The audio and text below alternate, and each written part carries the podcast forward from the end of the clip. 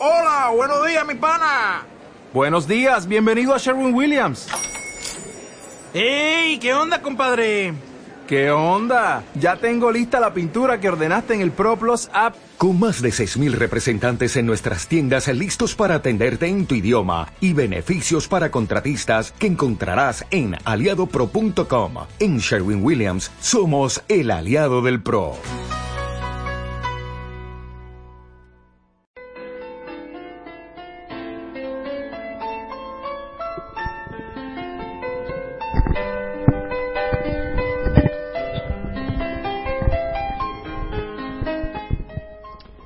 Hola, muy buenas, bienvenidos una semana más aquí a Sunset Boulevard.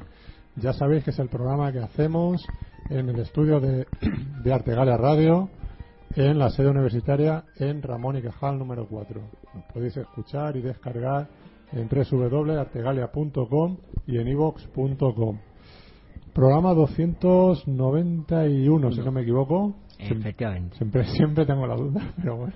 Acercándose a los 300 espartanos. Sí, sí, sí, ya, ya, ya estamos. Bueno, casi 300 ya, ¿no? Eh, Claro. Esa es otra película. Claro, ahora estamos con la, con la parodia, ¿no? Ya llegaremos a, a los 300. Eh, estamos aquí, como siempre, David Antón, muy buenas. Muy buenas. ¿Qué tal, qué tal te va todo? Bien. ¿Todo bien toda la semana? ¿Has visto algo o qué? Eh, poco, pero algo sí he visto. Algo, bueno, bueno, bien, bien.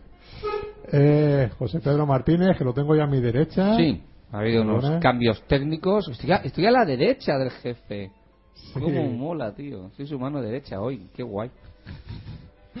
Bueno, sí, está bien eso, ¿no? Sí, cambio de sitio que siempre tengo mi rinconcito allí detrás, pero hoy por asuntos técnicos estoy al otro lado de la mesa. Hoy te va a ser más difícil salir de Escaparme, aquí, ¿eh? sí, sí, sí. Igual por encima de la mesa, así. O, o por el balcón. Uy, está un poco alto. Igual me, ¿Tienes, me el- hago tienes- daño. tienes el andamio para ir a trepar? Es verdad, ¿eh? Tenemos andamio, así que de puedes... vértigo, no sé yo. si me va a gustar. ¿Qué tal todo? Nada, ¿Todo bien? yo después de las vacaciones de Semana Santa, las mías que son muy largas, me puse al día en películas, así que ahora estoy con series y terminando segunda temporada de Juego de Tronos, que, que sí, que todavía estoy por la segunda temporada, me quedan dos capítulos para acabar la segunda temporada, a pesar de que ya va por la tercera, pero bueno, dos capitulillos para acabar. Y viendo The Killing segunda temporada, Qué. No, no, se deja ver. Se deja ver. Ahora que va a haber una tercera temporada confirmada, a estrenarse ahora en el mes de julio. Muy bien, muy bien. Ahora nos comentas. Gregorio Sánchez, muy buenas. Hola, muy buenas. ¿Qué tal la semana? ¿Cómo ha ido todo? Bien, me ha ido bien. ¿Eh? Bueno. ¿Y te ha dado tiempo a ver cine o qué? Pues esta semana ha sido de cortometrajes. Cine poco, pero sí que ha habido sesión de cortometrajes. Vale, yo no te escucho, ¿eh? Pero bueno. A ver, no, aquí qué pasa. Eh, ¿Algo se ha ¿Te movido? has tocado algo? Porque el micro lo tienes... ahora. No, ahora las ha apagado. Habla, habla. Sí, no. no, no te escuchamos. Estaba así. Y así Ahora, sí, ahora sí. Ahora sí te estoy ¿Ahora sí, sí se me escucha? Sí, sí, Sí. sí. Porque sí, no me escucho soy yo, pero bueno. Bueno. Con que me escuché los demás. Bueno, eso, eso es un paso. Y bueno, con nosotros después de mucho tiempo eh, sin poder venir por aquí, por distintos motivos, nuestro amigo y compañero Antonio Wernet. Muy, Y por fin estoy aquí después de tanto tiempo. ¿qué, tal, ¿Qué tal te va todo? Pues la verdad es que bastante ocupado, pero con, buscando tiempo para, ver películas, para ver series y por fin hoy aquí para hablar de ello. Eso está bien. Pues nada, yo, Fernando Montano, un saludo como siempre. Y eh, para comenzar el, el programa, ya lo tenemos por ahí, eh, somos. No lo hemos hecho en demasiadas ocasiones, lo del tema de, del Skype, de hacer alguna charla de, por Skype. Pero eh, esto ya era como cuenta pendiente, ¿no? Eh, ya que es uno de los eh, amigos oyentes del programa pues, prácticamente desde los inicios y que está realizando una- un proyecto de forma independiente que se llama Comodo B12 y que nos va a comentar ahora su director JM Erkaski. Muy buenas, ¿qué tal? ¿Nos oyes? de, de andar por aquí porque era una de las cosas que tenía pendiente de, de pasarme por vuestro programa. Tenía ganas, la verdad. Mm, No, verdad, ya, ya después de tantos años ahí, siempre por vía internet, de blog, Facebook y historias de esas, ya por fin, bueno, pues estás aquí un poco en el programa Ajá. y para contarnos un proyecto que tienes ahí entre manos desde ya hace bastante tiempo. ¿no? Como, Pues- como B12. Sí, la verdad que sí, que son, fueron cuatro años de preproducción y de hace cuestión de un año y algo para acá ya estamos con los rodajes y intentando sacar el segundo tramo como, como podemos hacia adelante con el crowdfunding. Nos ha dado una alternativa buena para intentar conseguir acabarla y ahí andamos, batallando. Cuéntanos un poco de qué va Comodo B12. Pues Comodo B12 es un film donde hay tres protagonistas, el mundo está sumido en un caos por una infección y deciden un día de buena primera convertirse en héroes y salen a la calle y se dan cuenta de que no están preparados ni mucho menos, vamos, en armas, en cómo sobrevivir, supervivencia, en todo en general. Y es, un, digamos, un cóctel de muchos géneros, de muchos géneros cinematográficos. Querido mm, hacer presencia de todos mis gustos cinéfilos y meterlo de una forma camuflada, no directa, sino una forma un poquito más en pincelada. Y el spaghetti western, el diálogo, el slasher, todos los tipos de género que me gusta, meterlo. Que si nos fijamos en el día a día siempre vemos gente que puede ser perteneciente a esos géneros. Sí. Eh, siempre vemos las noticias y te encuentras que puede haber un- perfectamente un personaje, un psico-killer, los hay. Eh, en el spaghetti western siempre vemos un rubio, un tuco, un- un- una persona que intenta defender sus tierras, una persona que se beneficia del pueblo haciendo el mal. Siempre hay paralelismos entre los géneros cinematográficos con la época actual. Y he querido un poquito jugar con eso, jugar con, con hacer un guiño a, a los géneros que me gustan, pero llevándolos a una época ahora, a la época actual y más contemporánea, más hacer lo que se haga más interesante, que no sean personajes tan caricaturescos ni personajes tan arquetípicos como los que los géneros que quiero rendir tributo. Vamos. Sí, encima un poco eh, eh, rodando en sitios emblemáticos, ¿no? También de, de un poco de, de Andalucía, como en tabernas y en todo eso. Eh, sitios donde ha rodado Sergio Leone y otros cineastas. Mm, Buah, eso Ahí, eso ¿no? es un sueño, un sueño hecho realidad. Está en la misma piedra donde se reparten Tuco y Rubio el dinero, o, Eh. o en la nave, en la estación de tren de Agáchate Maldito, donde es el- la, la parte final de la película, o no sé, en Flatson, la ciudad de Flatson, hasta que llegó su hora. Eh, es una cosa, yo sé, es una vivencia, yo creo que de, la- de las experiencias más buenas que me ha aportado la película es eso. Eh, luego, cuando llegas allí, te llevas un poquito una decepción en el aspecto de que no se pre- de que no se preocupen más en cuidarlo, que eso llega a estar en otro lado, llega a estar en Alemania, Francia o, o en otro sitio donde se respete un poquito más el cine, estaría más más bien cuidado. Es una de las cosas que te llevas un poquito una desilusión. Hay más a los amantes que nos gusten esto, como mm. Que llegas allí y te quedas un poquito en shock de que podía estar mejor cuidado, de verdad. Eh, Ahí hago una crítica, un pun- meto mi puntilla por ahí para que... Eso, eso, eso está bien. No, además hay muchos de esos sitios que se los quieren cargar también. O sea, Claro. eh, poco a poco están desapareciendo muchos sitios emblemáticos donde se habían rodado eh, películas importantes. O sea, La que, es, que es una lástima, porque también es perder un poco parte de la, de la, de la historia del lugar. Claro, y cultura y una cosa que allí no se vio, por ejemplo, Almería, la Calahorra, Guadí, era una, una novedad, es cine, es cultura. Yo, que bajo mi punto de vista, lo deberían de, de cuidar un poco más y de, de lo- vamos, ahí dejo mi puntilla.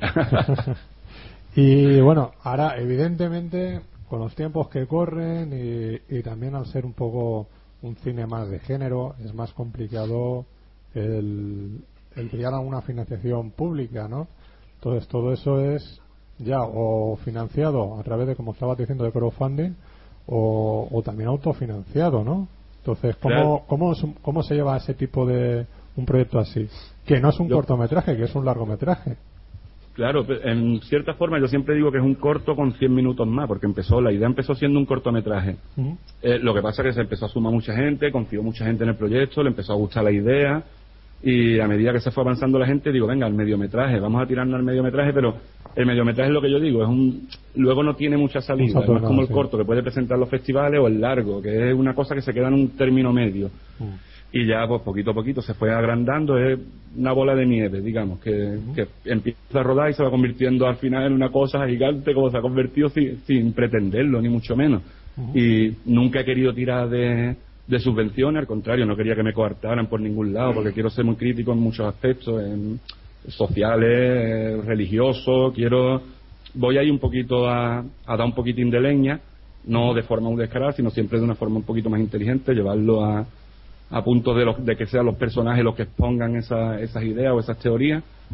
Y sí, la solución que queda hoy en día es el crowdfunding y sobre todo cuando sean proyectos arriesgados, porque si yo hiciese algo de, yo sé, algo más convencional, más que más tocado en el cine, de maltrato a la mujer o de cosas que lo veo bien, que hagan ese tipo de obras, pero mm, cuando se trata de terror como que se echan para atrás, la gente se, se asusta bastante. A la vista está, por ejemplo, el teaser. El teaser ha causado, ha, ha causado cierto, cierto repelo en la gente que pensaba de que, que pensaban que el proyecto iba a ser algo más blanco. Y cuando han visto que había un poquito cafre, que yo tampoco lo considero que sea muy cafre, no, pero la gente se ha llevado las manos a la cabeza rápido. Sin embargo, la, la gente especializada en el género sí que le está gustando bastante. Es más, tenemos una, una muestra de cine en Argentina donde quieren proyectar teaser, una marcha zombie en Bogotá, en Madrid también quieren hacer algo, que estamos teniendo buena aceptación por parte del género, pero el público más convencional pues como que la, le ha dado reparo el que se- el terror, le- les asusta. Ya, que a mí me gusta que les asuste. Eso, es- eso suele pasar, eso suele pasar. Y encima, tampoco, digamos que, que gente en el reparto, mm, tienes gente desconocida, pero tienes gente también conocida, ¿no? Estaba por ahí Betes Rico. Y... Sí, Beatriz Rico, Susana Reche, ahora eh, la última incorporación Diego Arjona, que está en el Club de Chistes, que es paisano y eh, aparte es un fricazo igual que yo. Nos conocimos en festivales de cine, eh, siempre está recorriendo festivales y cuando le propuse para la película, pues encantado. Le puse una, una escena que tiene accioncilla y ahora espero el día 11 grabar, grabar con él su escena, que viene a hacer un bolo por aquí. Y la verdad que bien, la gente lo que, lo que le ha gustado, que aparte de que es terror, es que en el teaser, si lo ves, mm, parece Sí. que vaya a ser más cafre de lo que sea. Sin embargo, es más de comportamiento humano, es un estudio psicológico la película, que tiene su parte cafre, por supuesto, porque es de género y quiero que tenga su parte fuertecita. Sí. Pero sí, se ha sumado bastante gente conocida y, y todo de forma altruista. Y es más, Beatriz Rico ejerciendo de madrina, que se, se nos ha metido en, en festivales pequeñitos de la gente sentada en el suelo y ahí yo, la, la mujer ha presentado el teaser. Vamos, que muy bien, muy bien en ese aspecto. O sea, que inclusive la gente, digamos, más conocida, que más, más nombre tiene, se suma un poco a, a este tipo de proyectos, ¿no? Y, y- Sí, pero y ¿Es lo fácil que de convencer siempre- o no? Sí, y aparte he intentado de que, de que no le llegase el típico de papel que le, que le propondrían. Por ejemplo, he, he extrapolado lo- el rol convencional que se tiene de esa persona o la imagen que, que- que tenemos todos de esa persona, he intentado llevarla al extremo opuesto. Sí. De que Beatriz Rico la conocemos, por ejemplo, de, de programas más infantiles, de Sí. programas de buena persona, que, que lo es bastante, pero la he querido llevar a, a- a campos diferentes, igual que con Susana Reche, que todos tenemos una imagen más, más de espectáculo, ¿no? De stripper, de la noche y tal, la he querido llevar a otro, a otro campo, y es una de las cosas que me gusta, que, que, a- que le gusten a ellos, que se arriesguen a hacer un tipo de papel así, y luego que la gente cuando lo vea diga, Dios, esta persona es realmente esta, porque se- apartándonos de que la película sea un éxito, ¿no? Porque yo soy muy consciente de las limitaciones, de que es de bajo presupuesto. Yo creo que, que la gente va a tener muy en cuenta las actuaciones de, de, los, de los personajes en ese aspecto, en que van a ser muy diferentes a lo que estamos acostumbrados. Bueno, eso, eso está bien. Y supongo que también tendrás, como películas de estas de género, tendrás Screen Queen, ¿no? Eh, sí, lo que empezamos con una y al final yo me he dejado de ir y, como que sí, tengo, aparte de que tenemos a, a Marlene Hernández, tengo por ahí algunas personas más. De, me gusta poner, eh, es una de las cosas que, que sobre todo lo- la gente del equipo me echa mucho en cara, de que cojo a mujeres muy guapas y, la, y las llevo al extremo a ponerla lo peor posible. No lo- a ensuciarla al máximo posible, a que pasen el mayor temor posible, a llevarlas a, a que sufran. Sí, bueno, Y, hombre, y- eso- y luego me dejo de ir porque me llegan currículum y digo, mira, pues esta chica, y como me gusta tanto el rollo de, de Screen Queen, Mm. digo, pues mira, aquí podemos meterla en esta escena y que sufra. y en eso, en eso tengo mi puntito sádico, fetiche. El, el proyecto, o sea, a medida que te ha ido creciendo Eh, en tema de, de guion y todo eso, como es un proyecto que se va rodando eh, poco a poco, eh, ¿las escenas las tienes definidas o a medida que se va acercando una fecha de rodaje vas puliendo o si vas incorporando a un actor nuevo, una actriz nueva, vas añadiendo alguna escena que pueda encajar dentro de, dentro de la propia historia?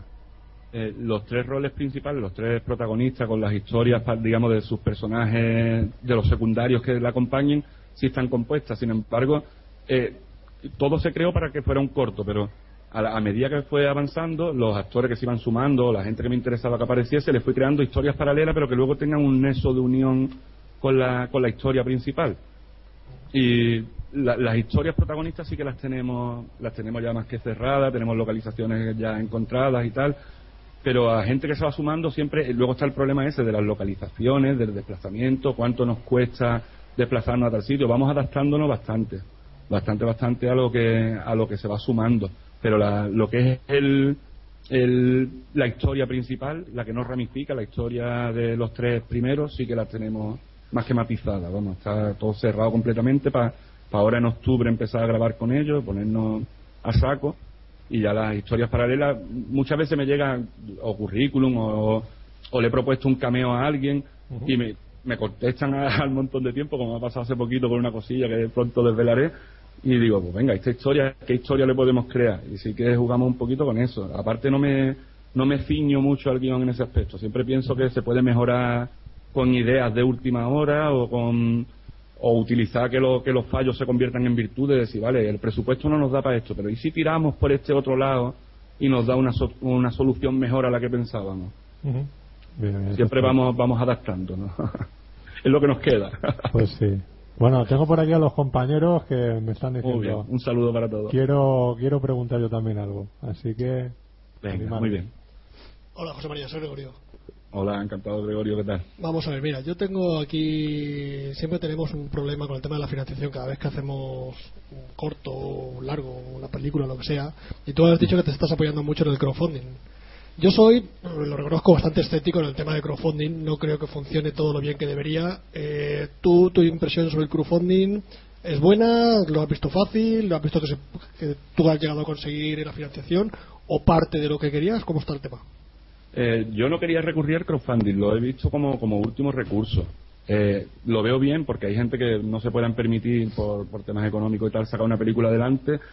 Eh, nosotros hemos puesto una meta muy, muy baja, hemos puesto una meta para dar el achuchón final como podamos, que es 3.500 euros y tenemos que estar muy encima. Somos tres personas diarias bombardeando porque hace poco puso había un artículo de, sobre el crowdfunding que decían que iba por, por el amigueo y realmente es verdad nadie nadie eh, es muy raro que alguien confíe en el proyecto que vea una página de, se meta en Bercam y vea un proyecto y diga venga voy a aportar dinero a este proyecto porque sí es muy difícil es dificilísimo Es que precisamente ah, ahí a lo que yo iba, porque claro, eh, básicamente el crowdfunding de hoy es lo de la donación particular de los amiguetes de toda la vida. Lo único que ahora se hace a través de páginas. ¿Realmente esas páginas tú crees que gente que no te, o sea, que no te conoce, que no es directamente amigo tuyo o que trabaja contigo, aporta dinero? ¿Tú has visto ese funcionamiento?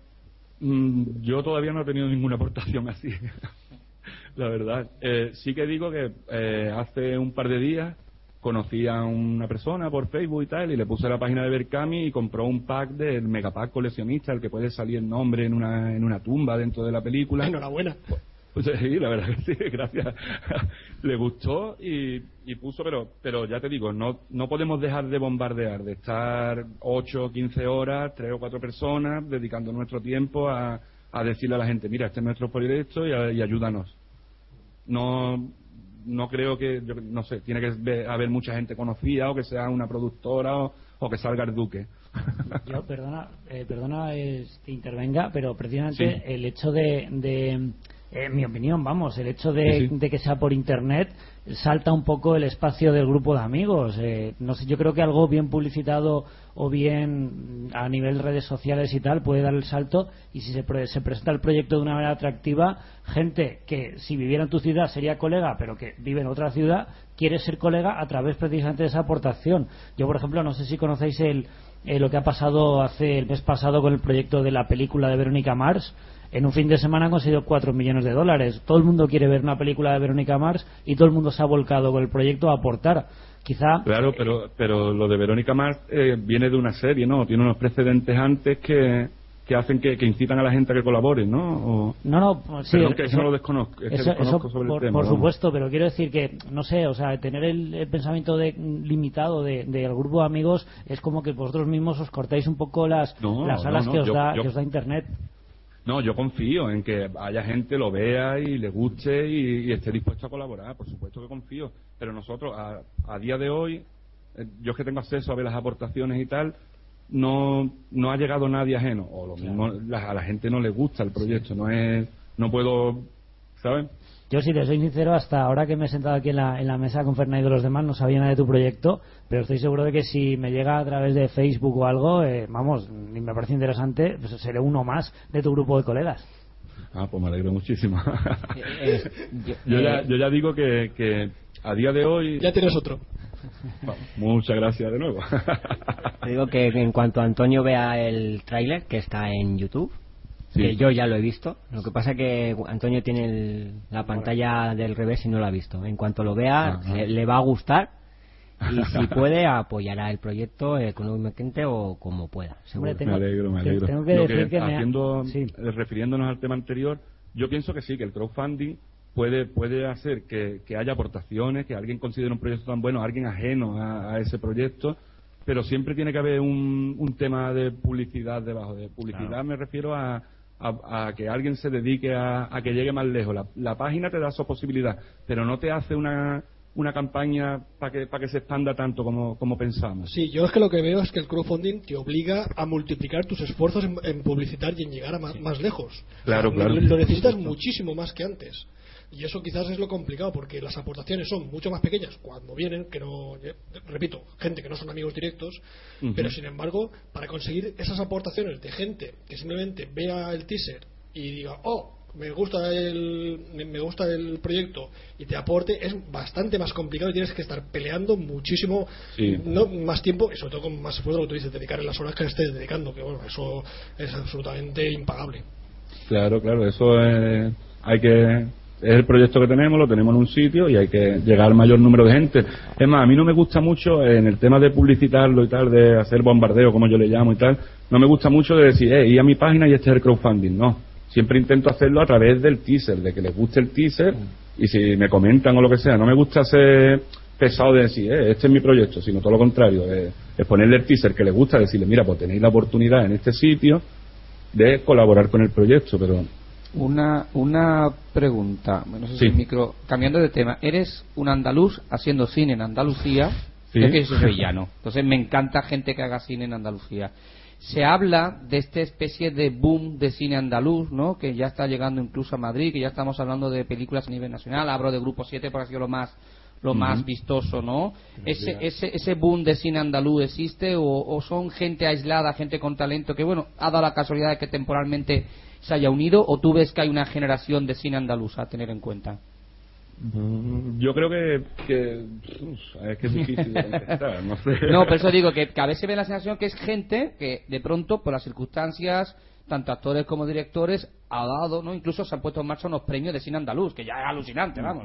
Una cosa Yo creo que, en ya- el- en el tema de, de- de actuación y tal, sí, sí que veo bastante despunte en el, en el tema de que, de que sobresalgan por los demás. Andalucía en, en actores lo considero de que, de que ha pegado fuerte en, este- en estos últimos años. En cinema, en- ya en tema de directores y tal, sí que hay, pero yo creo que en el tema de directores pasa como en todos lados. eh, Sí. Que depende de, hay rachas de que da la casualidad de que salgan siete directores buenos de un sitio Sí, sí. Que no es porque haya otra o una ola cultural que se esté formando en Andalucía diferente o tal. Yo creo que es cuestión de casualidad. De Sí, que- que ha sido una cosa...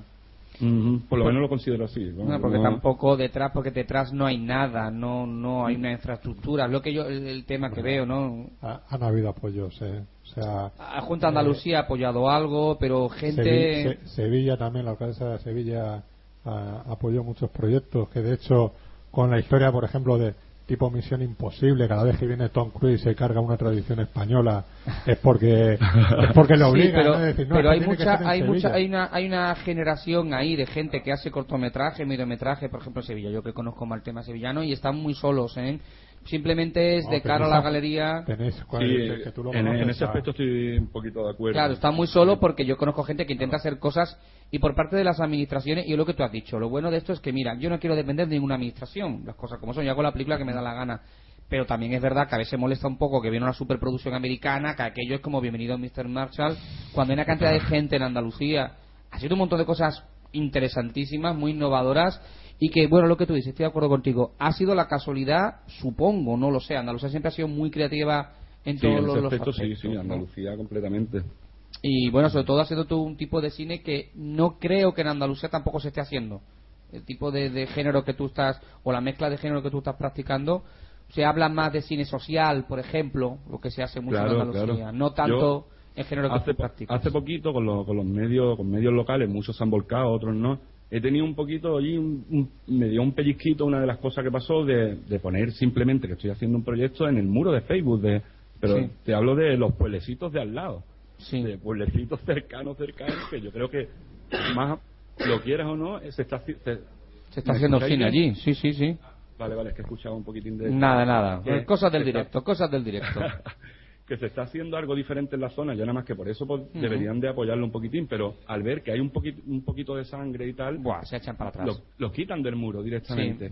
Sí, sí, sobre todo porque se lleva ahora el cine social, hay que hablar de temas sociales y Claro, se te sale de esa dinámica. Y teniendo en cuenta, ya ves tú, que, que, que has rodado en Almería, que ahí cine social nos ha hecho mucho, hablando en claro, el cine de, de pegar Claro. tiros y para adelante, y eso ha movido mucho dinero en Almería, vamos. Pero bueno.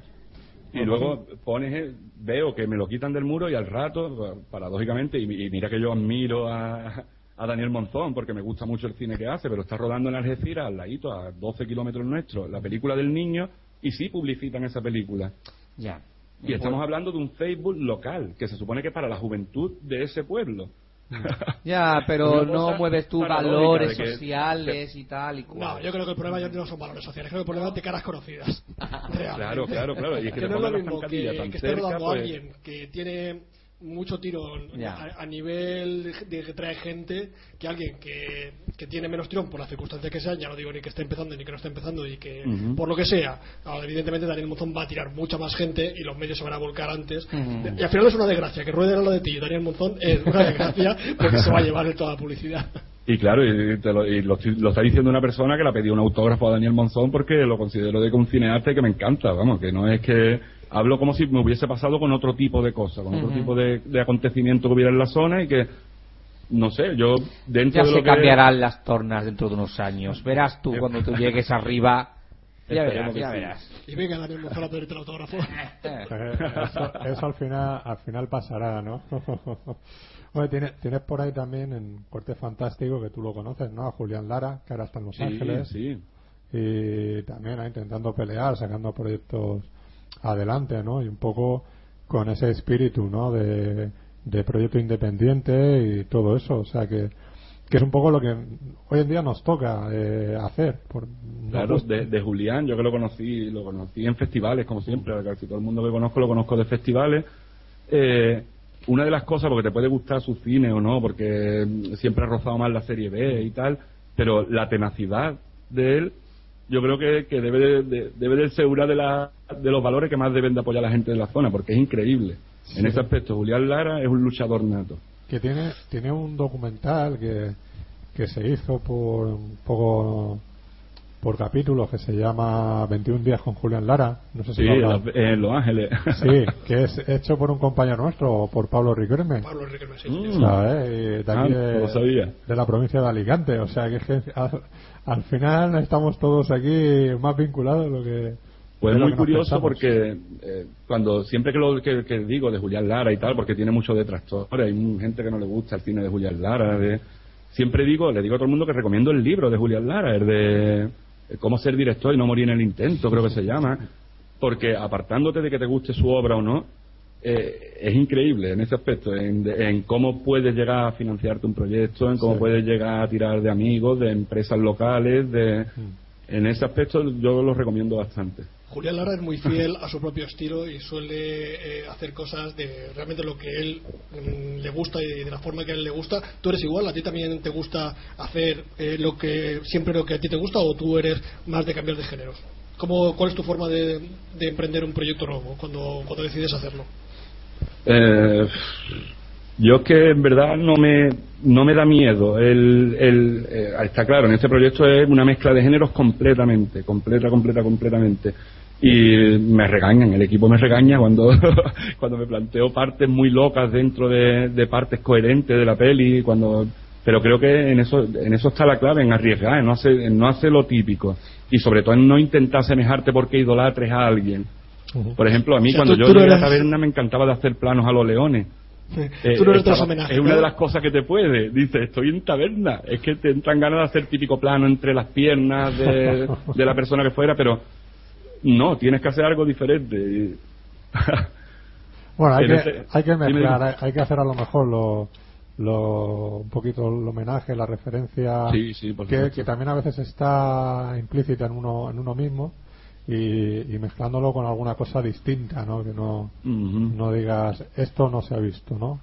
Yo en ese aspecto me, re- me regañan, me regañan esta gente porque tiro muchas veces de cosas que pueden, eh, siempre que esté en concordancia lo que estás contando, lo que estás narrando, pero no me, no me da corte de, de mezclar un género con otro en ciertas escenas y veo que, que es consecuente, claro está, siempre teniendo en cuenta que lleve una armonía, que lleve, el que, te- que no se pierda de la línea en la que, en la que estás, te estás centrando la escena o la toma o lo que, o lo que se esté grabando. Pero no, no se estila mucho, porque yo he visto películas de mezclas de género y la, la gente la, la, la pone a parir. El público es muy cerrado con eso, ¿eh? Es muy cerrado a la mezcla de géneros, ¿eh? Se meten en un género y ya tienes, no puedes salirte de ahí. Bueno, eso es lo que detecto, ¿eh? Yo que he visto películas últimamente que están mezclando géneros, se ha puesto de moda mezclar géneros y no sé qué ocurre con el público, que es que no, no lo admite. O no sé si la gente todavía tiene una mente muy cerrada o no, o sea, no está habituado a mezclar géneros. Yo creo que la mezcla es que esté, o sea, que esté equilibrado. O sea, Claro. No, no abusar de un género en detrimento de otro o que la mezcla eh, o sea, no sea demasiado brusca para el espectador. Claro, yo he visto películas que se han anunciado de un género y luego cuando has estado viéndola de pronto a mitad de película te cambia otro género. Ahí reconozco que a la gente no le gusta eso. El bosque. Ah, bueno, hablaba de otras películas más Es un- recientes. Es una película que... La venden de una forma que es un género, Pero tú te que- haces a la idea de que vas a ver un género y de pronto a mitad de la película... A mí, sin embargo, me gusta, o sea, no me importa. Digo, bueno, pues mira, qué sorpresa, no me lo esperaba. Pero no, la gente es muy reacia. Hombre, eso siempre depende. depende Bueno, a mí depende, como ha dicho, del equilibrio de la película y como ha comentado, si viene a cuento o no. De pronto la película No. pega un bandazo. Es que en este caso yo creo que tropezamos un poco con los fans, con el fenómeno fan. Mm, Cuando tú sí. haces una película de género, sabes que a tus fans le va a gustar. Pero realmente, eh, cuando si mezclas, puede ser que los fans de los dos géneros, uno u otro no le guste. Si le gustan Sí. los dos, la película funciona. A, a- a los dos grupos. Pero como a uno de los dos no sea fan del otro género, por ejemplo, imagínate que mezclamos, que mezclamos terror y humor. Hay gente que le gusta el terror sin humor y hay gente que le Sí, gusta sí, sí. que en el humor Claro. no salga gore. ¿no? O no Sí, salga sí, sangre. sí, sí, sí, Entonces, bueno. claro, a unos es posible que, que tropes con ese público. Entonces ahí a veces te toca decidirte o simplemente aventurarte y decir, bueno, al que le guste, le guste, y al que no, que no le guste. Pues sí. Eh, JM, ¿cómo, va, ¿cómo vas tú de tiempo? ¿Te quieres quedar hacer el, el resto del programa con nosotros o qué?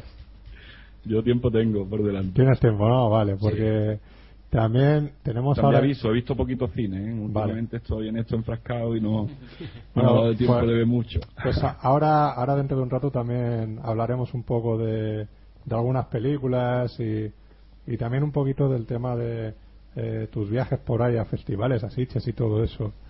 Lo grande es que también quiero, tenemos aquí a otro compañero que, que ha venido a presentarnos una, una obra de teatro y por supuesto también está, estás abierto a que si quieres participar, pues ahí desde, desde tu tierra puedes participar, preguntar lo que sea o vas a ser uno más, o sea, con nosotros. O sea, no puedes preguntar tú lo que, lo que quieras. encantado. ¿Sabes? Y le pasamos los cascos y sin problema. Bueno, pues. A ver, tenemos también con nosotros aquí a un compañero, amigo de, de la, del mundo del cine, del teatro, Miguel Sus. Muy buenas. Pégate bien al micro. Hola, ¿cómo estáis?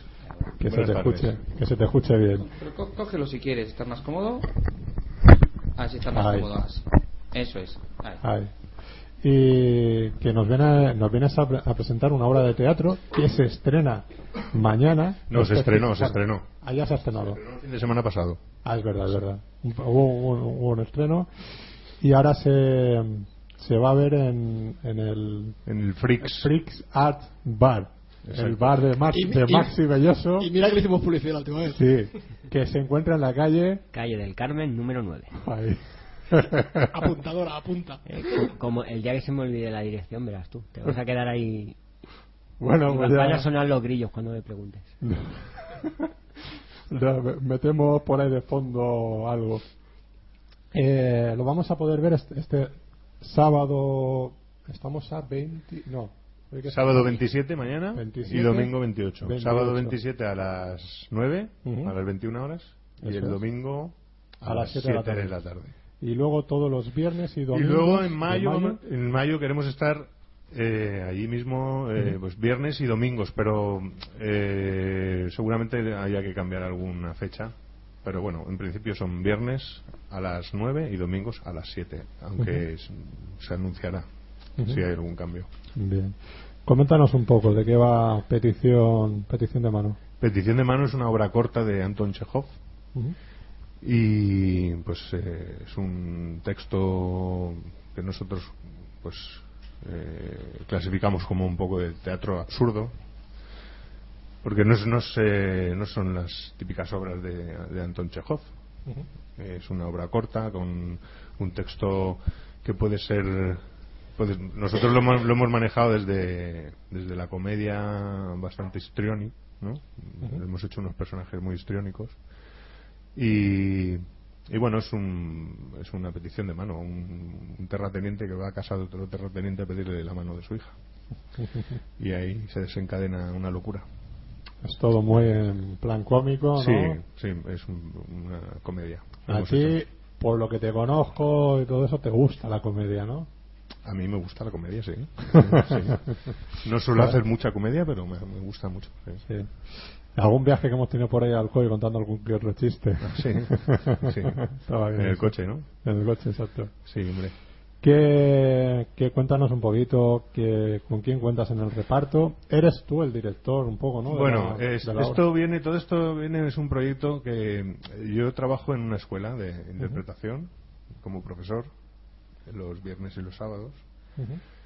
Y en esta escuela pues nos juntamos, eh, de repente llegó Lex Davis, que es, vino como alumno, pero tiene, pues un día hablando con él y, en fin, compartiendo conocimientos, pues a- se veía que había nivel, ¿no?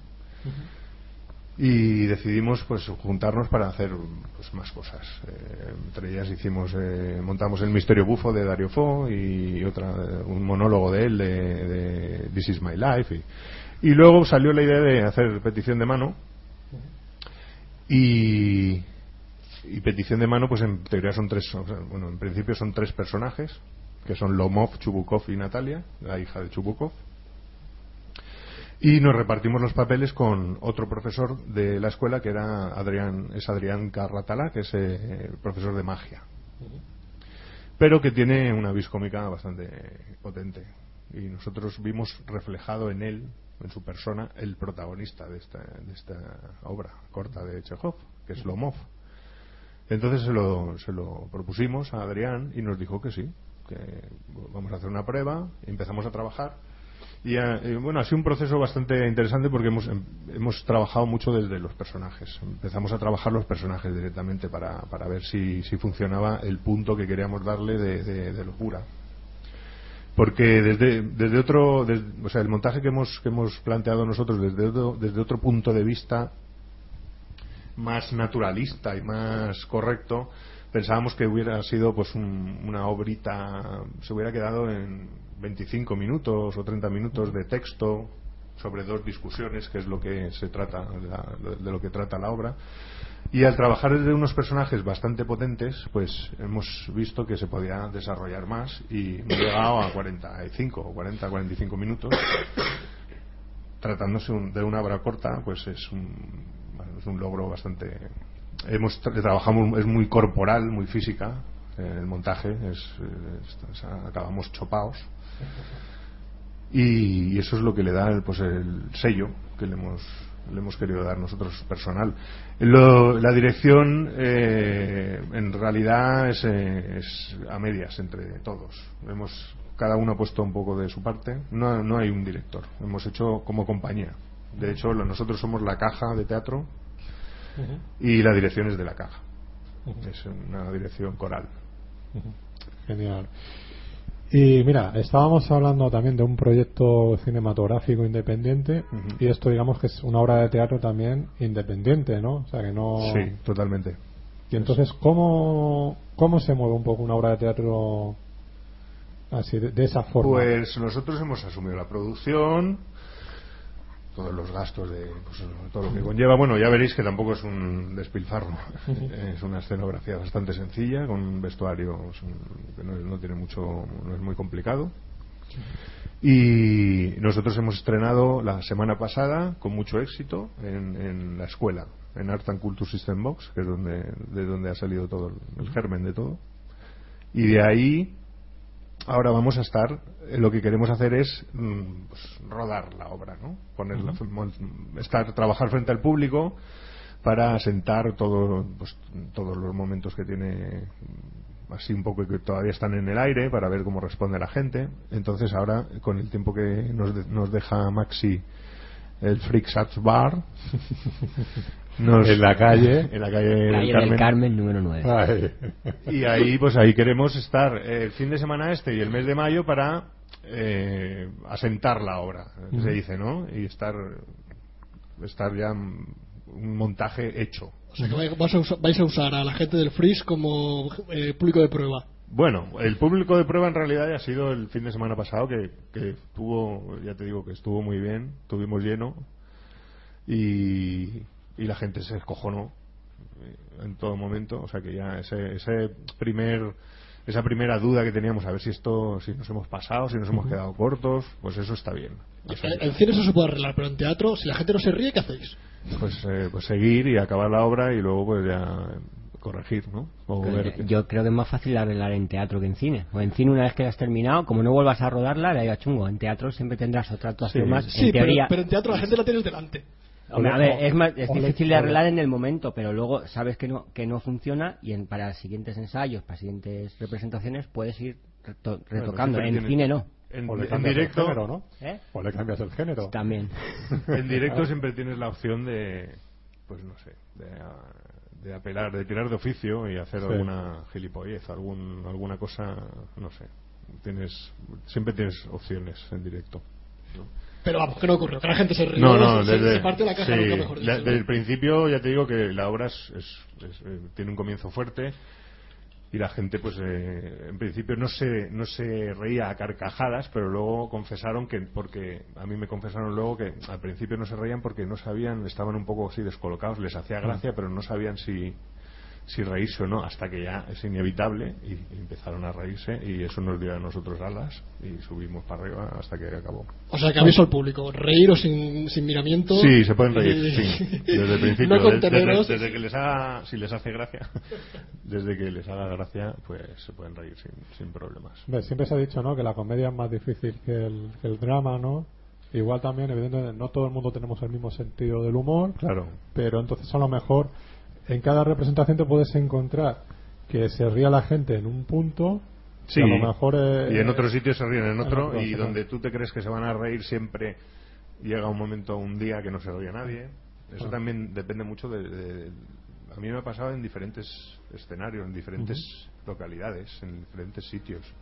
¿no? Que tienes una- un gag o un momento de dado que sabes que dices, bueno, aquí se ríe siempre, ¿no? Y, y llegas a, pues, qué sé, a un pueblo por ahí perdido y, y no se ríe nadie en ese momento y te quedas un poco así ¿no? y, se- y luego se ríen en otro momento en que nunca se habían reído o sea que es que esas cosas también es- eso es lo que tiene una de las cosas que tiene el teatro de Sí. hacerlo en directo y pues a lo mejor ese día no has hecho no le has dado toda la intención que tienes que darle y le has dado más intención a otra parte. A mí me gusta mucho hacer teatro por eso, porque nunca, la función nunca, es- yo nunca la hago igual. Sí, eh, cuentas en el reparto, o sea, la caja, la, la caja cuenta Ah, bueno, está, sí, está Ricardo. Ricardo Pastor, que Claro, claro. lo conocemos todos los de aquí. Sí, hombre, sí, sí. Ricardo es que Ricardo ha entrado a formar parte del reparto eh, a mitad de montaje. Porque el montaje, o sea, la obra original son tres personajes, ¿no? Que son, ya lo he dicho, eh, Chubukov, Lomov y Natalia. Y Ricardo lo metimos a mitad de a mitad de montaje porque necesitábamos un personaje que rompiera de vez en cuando con la dinámica y la, y la tensión y todo lo que hay de, de la obra original, en el texto original. Y entonces Ricardo hace el personaje del comodín, que es un personaje que nosotros nos hemos inventado, que no existe, no, no aparece en, en la obra de, de Chekhov. y nosotros nos hemos tomado la licencia de, de, pues, de incorporar ese personaje que es un personaje pues un personaje actual que no tiene nada que ver con, con, con la obra ni con lo que con el tiempo en el que transcurre la obra pero que le da ese punto que queríamos que era romper de vez en cuando ese sí una especie de, de- de- de comodín que nos que nos, nos facilita algunas labores y y luego pues tiene un momento tiene sus momentos él para él solo donde donde explica un poco su personaje. Tampoco mucho pero pero algo hace sí. Y está muy bien Ricardo la verdad. Tiene un momento bueno. tiene un, tiene un momento muy bueno con, con títulos de crédito también que es una- así que Bueno, nada, estaremos, estaremos pendientes. Pero iréis no mañana iremos, bueno, yo seguramente voy el domingo. El domingo El mejor. domingo, ¿sabes? sí porque mañana creo que va a estar a tope Sí, ¿no? y el domingo pues Fernando solo. no el domingo me han dicho me ha dicho mucha gente que va a ir el domingo y yo pues sí estoy Entonces, estoy yo iré- diciendo yo iré mañana para hacer bulto. Sí, no, mañana me han dicho que va a estar a tope y el domingo, eh, en teoría, también. O sea que. Pero bueno. ¿La mejor- entrada es entrada anticipada o se compra ahí en el mismo...? Creo que allí la compras, sí. la- la- Creo que tiene. Esa entrada son 7 euros con una consumición, refresco o cerveza. Ay. no te pases de ahí, que Maxi ya no... Te- si no te cobra Y nada. con dos consumiciones tienes derecho a dos cervezas. Eso, sí. Viene a ser así, ¿no? Y así sucesivamente. Claro, claro. Bueno, nada... eh, Entras y sales con, todas las veces que Con quieras. dos consumiciones no tienes derecho a un cubata, ¿no? Tienes dos cervezas. Eso es lo que quieres decir. Bueno, entonces, la expectación un poco... Hay revuelo, ¿no? Por ahí de gente que quiere verla Sí, sí. y todo sí, eso, ¿no? Sí. Sí, a mí me han dicho, me ha dicho gente que va a venir, amigos míos que van a venir desde Benidorm y, Ujú.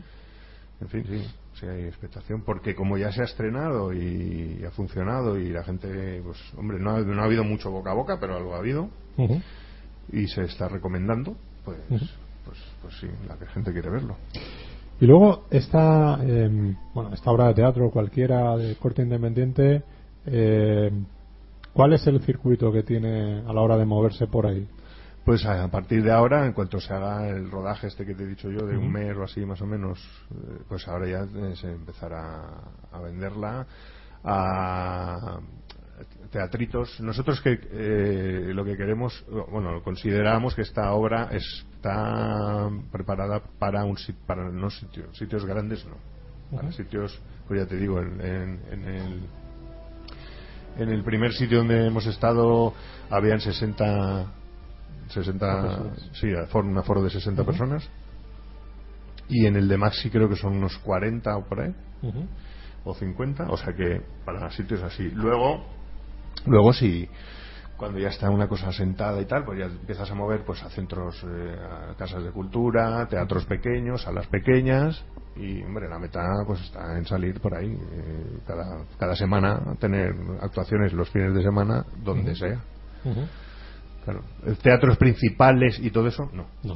Mm, no porque es una duración, ya te digo, es una duración de 40 45 minutos. Pero- Es difícil que te programen eso en un teatro principal. Y el montaje, es- hacerlo más grande se puede hacer más grande, porque conforme vas haciendo la obra le puedes eh, hacer una, una más parafernalia, más, más escenografía, con una cosa más, más seria, más... Pero nosotros creemos que lo importante era eh, los personajes, los actores, cómo trabajaban los personajes, y los personajes están ahí y funcionan. Entonces, con eso nos quedamos. Bien, eh, ¿es, ¿es viable, o sea, un- una obra de teatro de este tipo, independiente, eh, llevarla fuera de, lo, fuera de lo que es la provincia de Alicante, a otros puntos de España? Depende, depende. Depende, tiene que ser un poco más con el, con el teatro, ¿no? La capacidad, a lo mejor. Que Bueno, depende, o- depende de, del tiempo que te den, del sitio en sí y, y del montaje que lleves. Claro, si, si, si te cuesta mucho desplazarte, o, todo eso depende mucho. Pero bueno, eh, est- esta, esta obrita en un, en un teatrillo, o sea, en una sala de estas independientes que hay por Madrid durante un mes o así, perfectamente. Lo que pasa es que ahora, ahora lo que pasa es que, que- que ha cambiado mucho las cosas. Cuando yo estaba haciendo teatro hace unos cuantos años, te pagaban cachés y cosas de esas. Ahora ya, evidentemente, no pagan caché. Ahora se va a taquilla, Ahora ¿no? vas a taquilla. Claro. y nosotros somos unos cuantos a repartir. Entonces, pues tiene sus, sus pros y sus contras. Pero el fin en sí es, ese, es eh, rodarla ahora en los sitios estos así más pequeños, enfrentarnos al público y luego pues ya veremos lo que pasa. Bueno, ¿y el circuito de teatros de la Generalitat sigue funcionando o se ha ido al garete? O... El circuito de teatro de la Generalitat sí, sí que sigue, las Alarniches y todo, Todo eso tiene. pero para sigue- obra- obras sigue. así Pero ¿funciona? Arniches ahora es privado. Sí, ahora creo Ah, que- no es de la Generalitat. Ya no lo ya no, pues ahí habrá que tirar la piedra. Eh, quiero decir, el, el- la caña, ¿no? Mm. Sí. La Eh, piedra que le pone más. La piedra cuece, ¿eh? La piedra cuece más que la caña. yo es que ahora, ahora la verdad es que llevo bastante tiempo desconectado del teatro, así, en plan giras y todo esto. Ujú. Ya te digo que antes cobrábamos caché, pues i- ibas más tranquilo, ¿no? Porque no, si llenabas un teatro o no lo llenabas, pues a lo mejor todos los días no lo puedes llenar. Mm. Y, y más depende de dónde estés. Mm. Alicante es un sitio difícil de, de, de- de que va, llenar una sala todos los días. Es difícil. ¿Y cómo te picó a ti el gusanillo de, de la actuación? Pues hace mucho tiempo, ¿no? Ahora, ahora, ahora, ahora me, me vas a poner aquí a hablar. Eso hace mucho- muchos años, muchos, muchos años. Yo llevo ya mucho tiempo. Pues Él es picó, como Groucho más, era tan pequeño que ni se acuerda. No, me gustó, pues, pues no, no, ya no me acuerdo. Y fíjate que el pequeño no es, ¿eh? O sea que... No, no, precisamente el pequeño. no es. No, todo, pues todo vino, todo vino por, pues, por casualidades y te em- empiezas a hacer teatro como aficionado y de repente tienes la oportunidad de hacer algo más serio, más profesional, te estudias, te vas a Valladolid o a Madrid o estás una temporada, Ujú. luego empiezas a hacer castings y vas haciendo series, películas, teatro y pues ya, ya te, con- te conviertes, sigues estudiando y te conviertes en un actor. Pero vale, es así como la transformación, se transforma como, la- como las mariposas, ¿no? No, si te dedicas a Llega esto, un momento pues, que sales del capullo y dices, anda, y dejo de si ser te un dedicas a eso, actor. pues, pues, es- pues claro, eres actor, ¿no? Al principio daba un poco de vergüenza decir, ¿tú que eres actor? Sí, sí, pero, pero ¿a qué te dedicas? Claro, Soy es- actor, coño, te lo estoy diciendo. Yo, Soy, ¿cómo de- soy cómo de actor. ¿Dónde sirves copas? Sí, exacto. algo así.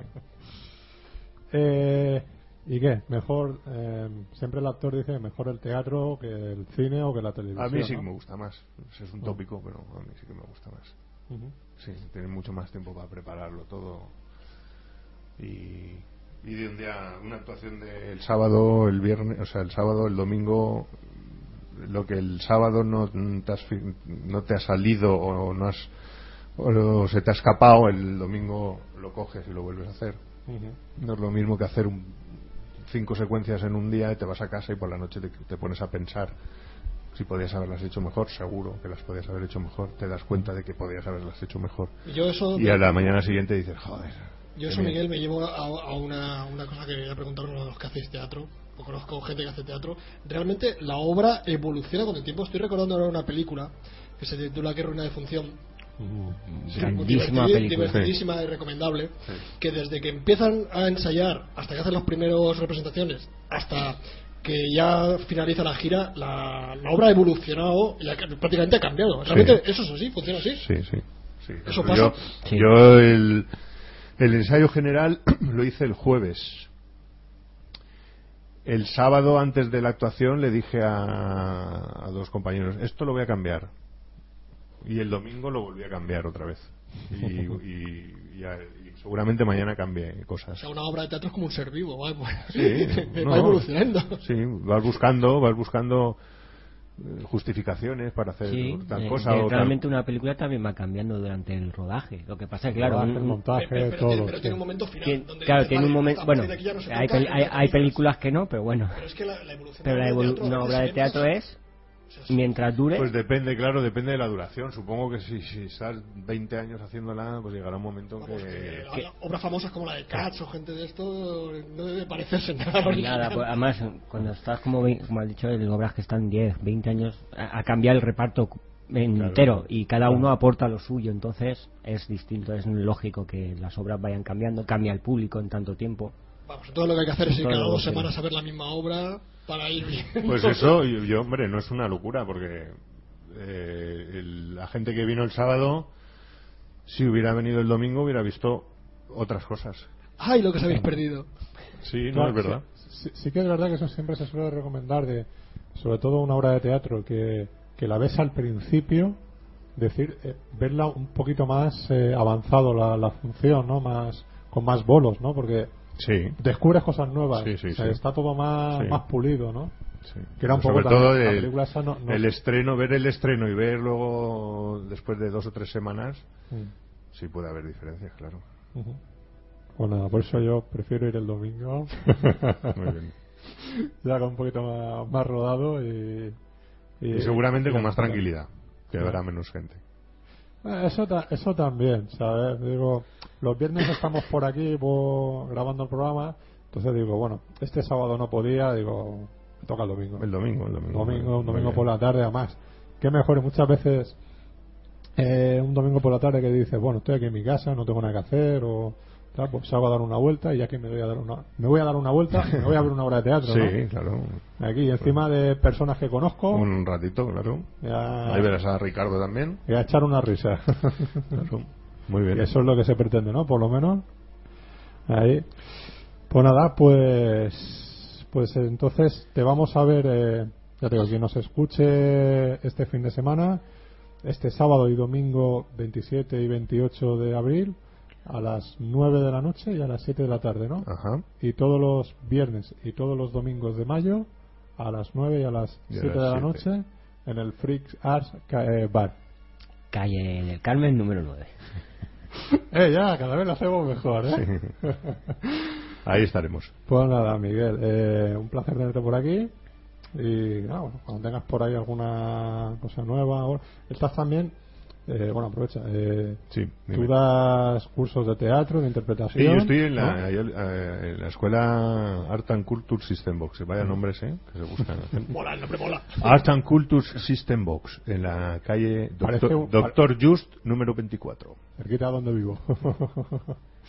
Eh, fíjate que no hace mucho eh, por Maisonave me dieron propaganda Con mi, tu- care- con mi careto. con de tus clases, Sí, digo, sí. y eso me hizo mucha gracia. Digo, mira, digo, a esta persona la conozco. Sí, a mí me ha llamado más de uno, más de un amigo mío. Oye, me están dando aquí un papel con tu cara. Eso Pues sí, bien. la publicidad de la escuela, pues eh, hicieron con mi careto. Y bien, no, la escuela está los viernes, estoy viernes de 5 a 7 y sábados de 12 a 2. Ujú. Tengo dos grupos. Y el sábado, no, el martes, el martes a las 9 es la muestra de la- los últimos trabajos de, de los alumnos. Ujú. El martes a las 9. Genial. ¿Habrán más, habrán más cursos? ¿Habrá... Sí, bueno, ahora en junio, no sé si acaba el curso en junio, creo que en junio, acaba a finales de junio. Y luego ya en septiembre, pues retomaremos. Pues nada, estaremos pendientes de, de lo que vas haciendo. Y nada, un placer tenerte por aquí. Se nos ha escapado Ricardo, Sí, Ricardo Sí. me, me- me- me ha dicho que no, que no podía venir. que me dijo, yo se lo recordé también, digo, digo, veniros los dos. Y me dijo, uy, yo no puedo. digo, "Ay, el miedo escénico, ¿no? No, no, no, creo. No, creo que tenía algún compromiso fuera. ya, ya, bueno, sí, eso sí, siempre se dice. Eso, ¿Qué es lo- hace? eso es lo que me ha dicho a mí. Eso es lo que está diciendo, no, es que me, buh, me viene imposible y tal, así que para otra vez será. Venga. Bueno, pues muchas gracias por haberme invitado y nada, que vaya muy bien todo, ¿vale? No- Nos veremos allí en el Freak Arts Bar. a- Yo me voy ahora para allá que tengo que hablar con Maxi. Ah, pues le da, le da saludo de nuestra parte. Muy bien. Venga. Gracias, hasta luego. Hasta luego.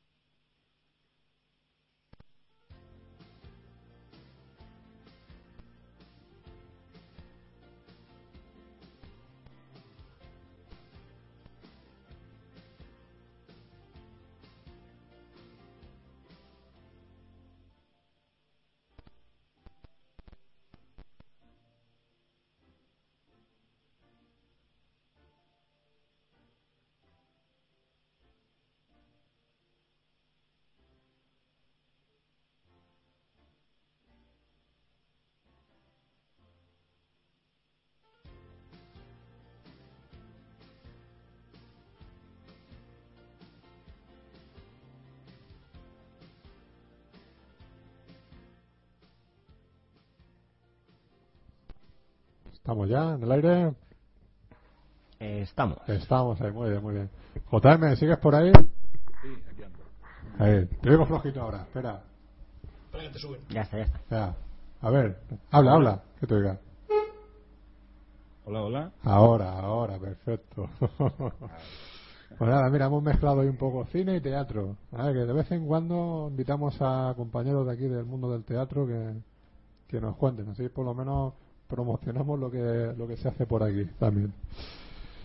Eh, ya que hay a lo mejor otros otras emisoras que ni, ni, ni puto caso a lo independiente, por lo menos lo, lo intentamos nosotros. Eh, bueno, vamos a ver. Eh, retomemos un poquito. Estábamos hablando también de Comodo V12. Y, y yo te conozco de cuando empezábamos un poco con los blogs y hace ya por lo menos pues, el tiempo que llevo con- llevamos con el programa. Pues, de, ¿Qué vamos? ¿Siete años? Pues por ahí. Más o menos. Y, y, y entonces eh, eh, ya, eh, ya sabía que, que tú eras un, un fan de recorrerte festivales, ¿no? Y uno de los que ibas eh, Sitges. Cuéntanos un poco cómo es el mundillo festival, de cómo es Sitges realmente. Pues la verdad que, que muy bien, muy bien. A mí me encanta, vamos, uno de los festivales que más me gusta. Pero me recorro varios, pero Sitges es, digamos, la, la meca. Mira- mira las que- películas mira que te he dicho muchas veces, las que también muchas veces encuentras joyitas que luego no, no editan en DVD o no las encuentras por ningún lado. Y Como Pusa, ¿no? el grupo de amigos que se juntan allí, que cada año, los peregrinos, que cada año nos vemos allí en el hall del Sois como una familia, ¿no? separadas para pillar firmitas. Eh. La experiencia es muy buena, la verdad. Y hubo, yo te he dicho más de una vez, digo, te tienes que ser corresponsal del Sunset. de- tú que te vas por los festivales, que no Sí, te la da pereza. sí, lo que pasa es que siempre que va allí uno va a la carrera. Claro, eso pasa. Difícil, difícil, la verdad. Bueno, hubo hubo un año que coincidiste con Enzo Castellari, ¿no? Que es amigo personal y amigo del programa. Sí, iba Ah. con Ruggero Dodato de Holocausto Caníbal Sí. y los dos, vamos, unos, unos soles los dos. A- aparte tengo fotos muy buenas con, con Ruggero Dodato. Sí, lo un- también aquí. Creo que tengo una mordiéndole la oreja y todo, incluso. vamos, y, y Castellari muy amable, muy llano, un tío muy llano, muy bien. Me Sí. firmó algunos fotocromos que llevaba de Keoma y Ujú. muy bien, la verdad que muy guay. Sí, sí, muy, muy buena, muy buena persona. Bueno, pues que dentro de ese universo que de festivales y todo eso, o de lo que has visto recientemente, ¿nos recomiendas alguna película? Aparte de Comodo B12, claro. que cuándo la, la podremos llegar a ver? ¿Tienes, ¿Tienes pensado ya aproximadamente cuándo estará terminada? Pues eh, espero tenerla para marzo del año que viene. Para, pues nos queda un añito por delante. Eh, ahora en nada, a primeros de mes empiezo, yo es que tengo un- mi trabajo aparte de esto y empiezo en turno doble, lo que me llevará todo el día, hasta octubre estaré en turno doble, eh, para intentar conseguir más dinero aún para la película y ya en octubre pegarle la chuchón grande, hasta estaremos grabando de octubre hasta febrero, cosas así. Ujú. Y espero para marzo tener la lista ya para, para recorrer, ya para empezar a presentar las festivales y tal. Ujú. Y se- eh, pero rondará entre eso, entre marzo y entre marzo y junio. ¿Y qué nos recomiendas por ahí que hayas visto últimamente de joyitas que digas, esto tenéis que verlo, si, si se puede? La verdad eso es que también, poquito, ¿eh? Porque- poquito, poquito, poquito he visto. Estoy haciendo memoria, ahora dentro de un ratito os diré porque seguro que se me vendrá alguna a la cabeza. Eh, Mm. Eso sí, del, del 2010 ahora 2013 el cine de terror como que ha bajado un poquitín, ¿no? También Sí. que no, eh, no recorro festivales y tal, que es donde encuentras esas joyas que están ocultitas por ahí, como el último Siche que encontré la de Tony, que es una película inglesa rodada con muy pocas libras, que de un psico killer, pero muy particular, muy en plan eh, la de Henry y tal. Pero como no recorro festivales, ya digo que no, no me entero de esas, de esas joyitas que, que muchas veces te encuentras Con- en consi- festivales y tal. ¿Consigues verlo todo ahí en Sitges o vas seleccionando? Eh, siempre yo es que tiro las, las pelis grandes, digamos, luego las vas a ver. las- Sí. Tienes oportunidad de verlas. Siempre me tiro más por lo que. Por el brigador. lo que sé que no va a llegar, que, que luego no va a tener cabida en, Mm. en tanto en lo comercial y sobre todo en España, que siempre llegan o cuatro años más tarde o. Pero siempre tiro eso de, de, de buscar las películas más, más arriesgadas, más con presupuestos más ajustaditos, las que no van a llegar. Mm. No sé si eh, estuviste en esta última edición, la del 2012. No, llevo, eh, Mm. creo que son tres años sin ir, porque ya digo, el tiempo Ya no, no- me lo- no me permite. No vale, vale, vale. Pues nada, eso. ya, ya seguro que lo retomarás. Pero también por, por Andalucía sí que hay varios festivales de tema de corte fantástico y todo eso, ¿no? Está Estepona y. Sí, el de y- Estepona y eso sí, sí que voy, sí, vamos, suelo ir todos los años. Mm. Pero no encuentro una, una película de, que tenga una mención fuerte que diga, vale, ha sido como por ejemplo años anteriores, que te encuentras Mártires al interior, películas de estas fuertes que, que, que, que sobresalgan por encima de las demás, o incluso que no sean tan gore o tan fuertes, no, no hay ninguna última que me haya llamado la atención tanto. ¿Has podido ver la de la cabaña del bosque? Sí, sí, ah, mira, me ha refrescado la memoria. Es que te lo digo porque- Estupenda, vamos, es, es una salvajada, una canalla, como Sí. yo digo, de las que me gusta a mí, haciendo referente a, a- sobre, al cine de terror, tratándolo como si fuera un Sí. reality. La verdad que está bastante, bastante bien, me, gu- me gustó, me gustó bastante. Eh, te- eh, yo la vi también hace mucho y yo, eh, bueno, la opiné, hice una opinión aquí en el Sunset. ¿Y realmente te gusta toda hasta el final? ¿O, No. o crees que a partir de la mitad cae? No, la parte final ya se, se le va a la olla al director completamente. Me gusta cómo, cómo, cómo empiezan a tratarla al principio y cómo se va desarrollando y tal, pero la parte final yo creo que, que tenía que haber mantenido la línea de los dos primeros tercios. Ah, es lo que nos hace que sea una película redonda. Claro, yo es que al principio la vi muy original cómo se consiguen eh, meter conceptos que se han visto todos, pero con- consiguen funcionar todos. Pero llega un momento, a partir de dos tercios de la película, que parece que quieren sacarlo ya todo lo que les faltaba y dicen que nos quedamos sin metraje. Y ya, ahí despiporre. Sí, sí, le- es lo que, eh, vamos, eh, yo creo que, con- que lo que, que lo comparte mucha gente esa opinión de que, de que a lo último de la película se le ha ido, se le ha ido la olla a los directos, vamos. Bueno, nada, te la comentaba porque también la, la he rescatado yo ahora hace poquito y, y la, te- la tenía fresca, por eso por eso te lo comentaba, pero es que pienso, pienso lo mismo que, ¿A ti qué te que pareció. Fernando? No, que pienso lo mismo que vosotros. lo comentamos, pero tú no lo habías visto y ahora lo has visto. ¿qué tal? Sí, sí, no, pues eso, es exactamente, que a mitad ya de película se le va demasiado la, la cabeza, ¿no?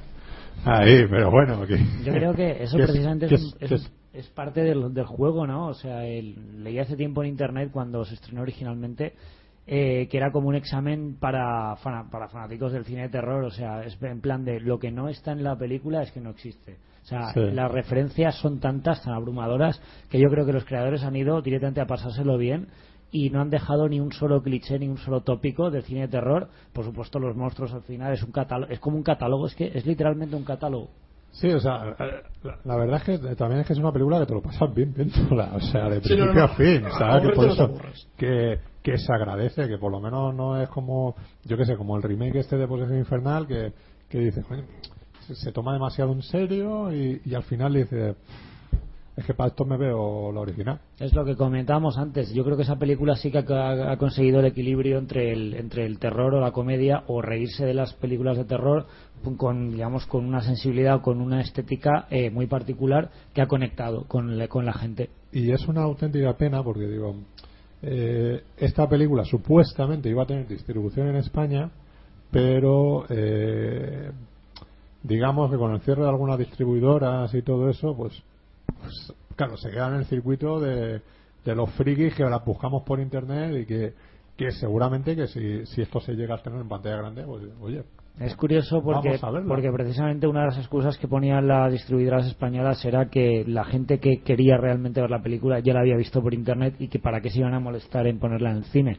Eh, claro, cuando la pusieron en Sitges y cuando la pusieron en, Claro. en el Festival de Sci-Fi de Madrid, o sea, fue uno de los estrenos más comentados, más visitados y donde la gente se lo pasó mejor. Aún, aún habiéndola visto en internet en casa, la gente pagaba Eh, una entrada para verla. Ese concepto las distribuidoras, cuando el, el público que ve el cine de terror en concreto, o el público de género, es el que no le importaría volver a ir al cine a verla. Me exactamente. Es que precisamente el público de género es lo, lo más fiel que hay. Exacto. Y, y cuanto mejor se la des, cuanto más azúcar, más dulce. Y- Entonces, y no le importa haberla visto antes para volverla a ver. Que es lo Claro. que tiene este tipo de, de, de público, este tipo, hacer este tipo de cine. No sé, yo algún día mm, pienso que dirán la verdadera razón de por qué no se distribuye. Yo creo que no han querido arriesgar, no a lo mejor no han sabido cómo venderla a nivel marketing, a nivel tráiler, no, no sé. Y en algunos aspectos sí que es verdad que se que, que se protesta mucho, ¿no? Acerca de que no es que efectivamente lo que tú estás diciendo es que si ya se ha visto en internet, pues de- gracias a que se ha visto en internet, eh, muchas películas o muchos directores luego terminan haciendo otro, otros proyectos más grandes, o sea, el de Se hacen un nombre, claro, el de zombie nazi, ¿sabes? Iron Sky, sí. es una, es, un- es una película que, que, que se circuló por festivales, que se vio a través de internet y que se estrenó aquí como tres años después en pantalla grande. Y ahora mira, el, tío este, el director, se ha hecho la película hasta de Hansel y Gretel, que yo no digo ni que sea buena ni que sea mala, pero ya es una película, es una producción americana y, eh, y, y ya está metiendo en la cabeza. Joder, que a veces también internet tiene sus cosas buenas. Sí. Estamos nosotros en podcast. No, claro, y si, sa- y si en internet consigues llegar a mucha gente, sabes que vas a tener. Pero yo, eh, JM, también tú que juegas con el, o por lo menos lo que he visto en el, en el trailer, juegas un poco a veces con el humor y el terror, creo que es así, ¿no? Perdón, ¿me puedes repetir la pregunta? Eh, Perdona. no se te está oyendo. No se me está oyendo y ahora se me oye. Uy, un segundito. ¡Ey, que se te cae! Ay, perdona, perdona, el teléfono.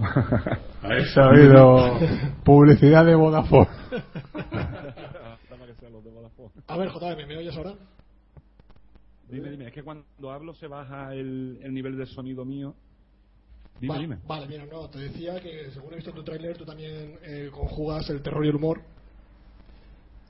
Eh, hay partes que sí, que tiene humor. Lo que pasa que no son muy obvias. Es un humor un poquito más macabro, más, más, más negro. Humor ¿Tú crees que- sí. tú realmente crees que es si necesario- un humor blanco no le, no le beneficiaría a la película. O sea, porque claro, yo es que eh, de un tiempo a esta parte hay cierto tipo de película de terror que ya no consigue dar miedo. Y desde que la película de terror ya no da miedo, pues una de dos. O, o, o das risa, o haces gracia y haces humor, o la película ya no, gusta a la gente. Entonces, eh, particularmente con el fenómeno de zombies, ya está pasando mucho con el fenómeno de los slasher, parece ser que hay que meter ese componente de cachondeo, porque si no la película no va a gustar. Mm, ¿Tú crees obligado realmente meter ese cachondeo? O lo- bueno, a lo mejor tú lo, lo pones porque te gusta, pero vamos, ¿crees que realmente es complicado ya hacer que realmente una película dé miedo? Mm, Yo es que siempre he considerado, por ejemplo, en el, en el tema de zombies y tal, que de miedo es muy difícil. Casi siempre es más eh, el género paranormal, ¿no? Es lo que acaba consiguiendo de asustar al público. Eh, en el tema de zombies o el lasher, yo creo que puedes pasarlo mal porque la, porque va la, perdón, porque vaya la típica mujer corriendo y le va persiguiendo y tal, pero no creo que sea un género terrorífico en ese aspecto. Pues yo creo que hay que buscar el equilibrio entre un poco el, el terror, el suspense, el humor, Y el humor negro, humor, ¿no? Yo, Claro. vamos, lo que he hecho ha sido meter humor, pero pinceladas muy pequeñas. No soy muy partidario de, de que en el terror haya, haya humor, a menos que sea una película de humor con terror, no terror con humor. Claro, es que ahora todo el mundo que va a ver una película, por ejemplo, de zombies, o por ejemplo con un puntito gore, parece que ya o es muy salvaje, o sale mucha sangre, o, o directamente la gente espera, ah, una película de zombies, vamos a reírnos, vamos a pasarlo bien. Qué lástima de películas de zombies, ¿no? ¿Qué, qué pensaría Romero a estas alturas de todo eso? y más cuando las pelis de Romero siempre lo que más ha destacado es la crítica social, política, la- el contenido, la carga que tiene, la carga, digamos, de, de artillería que mete Claro, para criticar. y gracia ninguna. nunca se ha, se ha basado en el humor.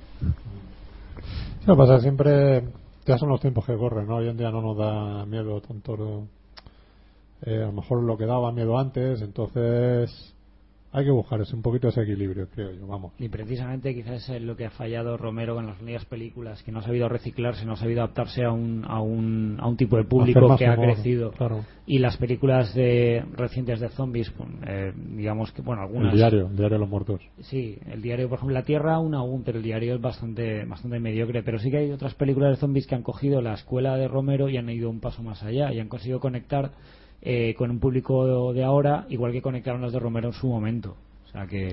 También, hombre, también hay que decir que las películas de zombies tiran más hacia el género de acción que no inclusive al, al, al terror. Evidentemente, sí, son gores, son tal, porque te comen la cabeza, tal, ese tipo de cosas, ¿no? Pero, pero están muy mezcladas con, con la acción realmente, porque es un grupo de gente al fin y al cabo que va con unas armas y les va pegando tiros, ¿no? Para cargarse a los zombies. Es un poco el método que se suele utilizar. No, por eso me gustan a mí más los zombies antiguos que iban despacito, que te agobiaban, que te acosaban, que, que los veías venir pero no podías huir. Más que ahora los zombies que corren mucho. Es el eterno, el eterno debate: zombies lentos o zombies rápidos. ¿Cuál fue la primera película que, que, que vimos a los zombies correr?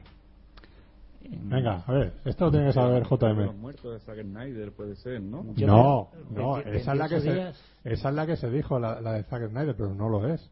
28 días fue antes. Tampoco, son infectados. Mucho antes. Y déjate tontería de infectados y zombies. Son lo mismo. No, no son lo mismo. Ahí Es lo mismo. Fernando. Es lo mismo. No, no acojona lo mismo un infectado que un zombie. El infectado está vivo y te quedas en casa con latas de conserva mientras se muere de hambre fuera. El zombie acojona más porque está ya muerto y te está esperando a que se te acaben las latas.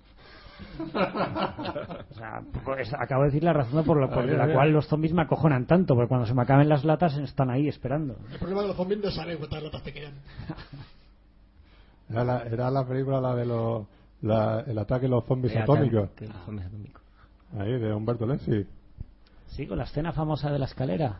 Puede ser. Ah, la, película, vale. la película de que sale Francisco Rabal por Sí, ahí, sí, que, sí, sí. que hace de un policía, que tú dices, mira Francisco Rabal, qué No, peliculones que sí, hacía en su momento. Zombies rápidos contra zombies lentos. Sí, sí, sí. Todo un clásico.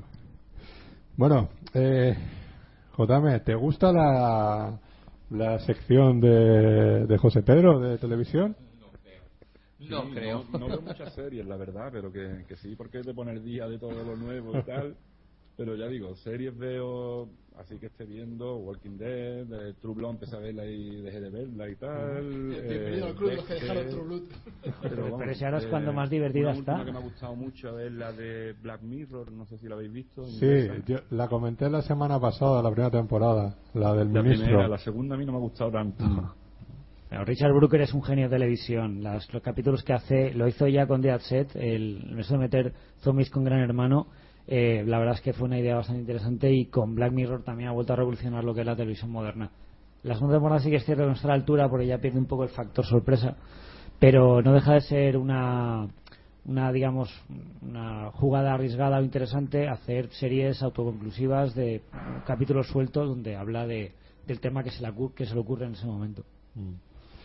Bueno, pues José Pedro, adelante. Pues vámonos con las últimas novedades televisivas en nuestro TT Friki y ya hablamos del regreso de Donald Sutherland a una serie de televisión, Crossing Line, una serie de la NBC, que en realidad es una coproducción de Estados Unidos con algunos países europeos, Francia y Reino Unido.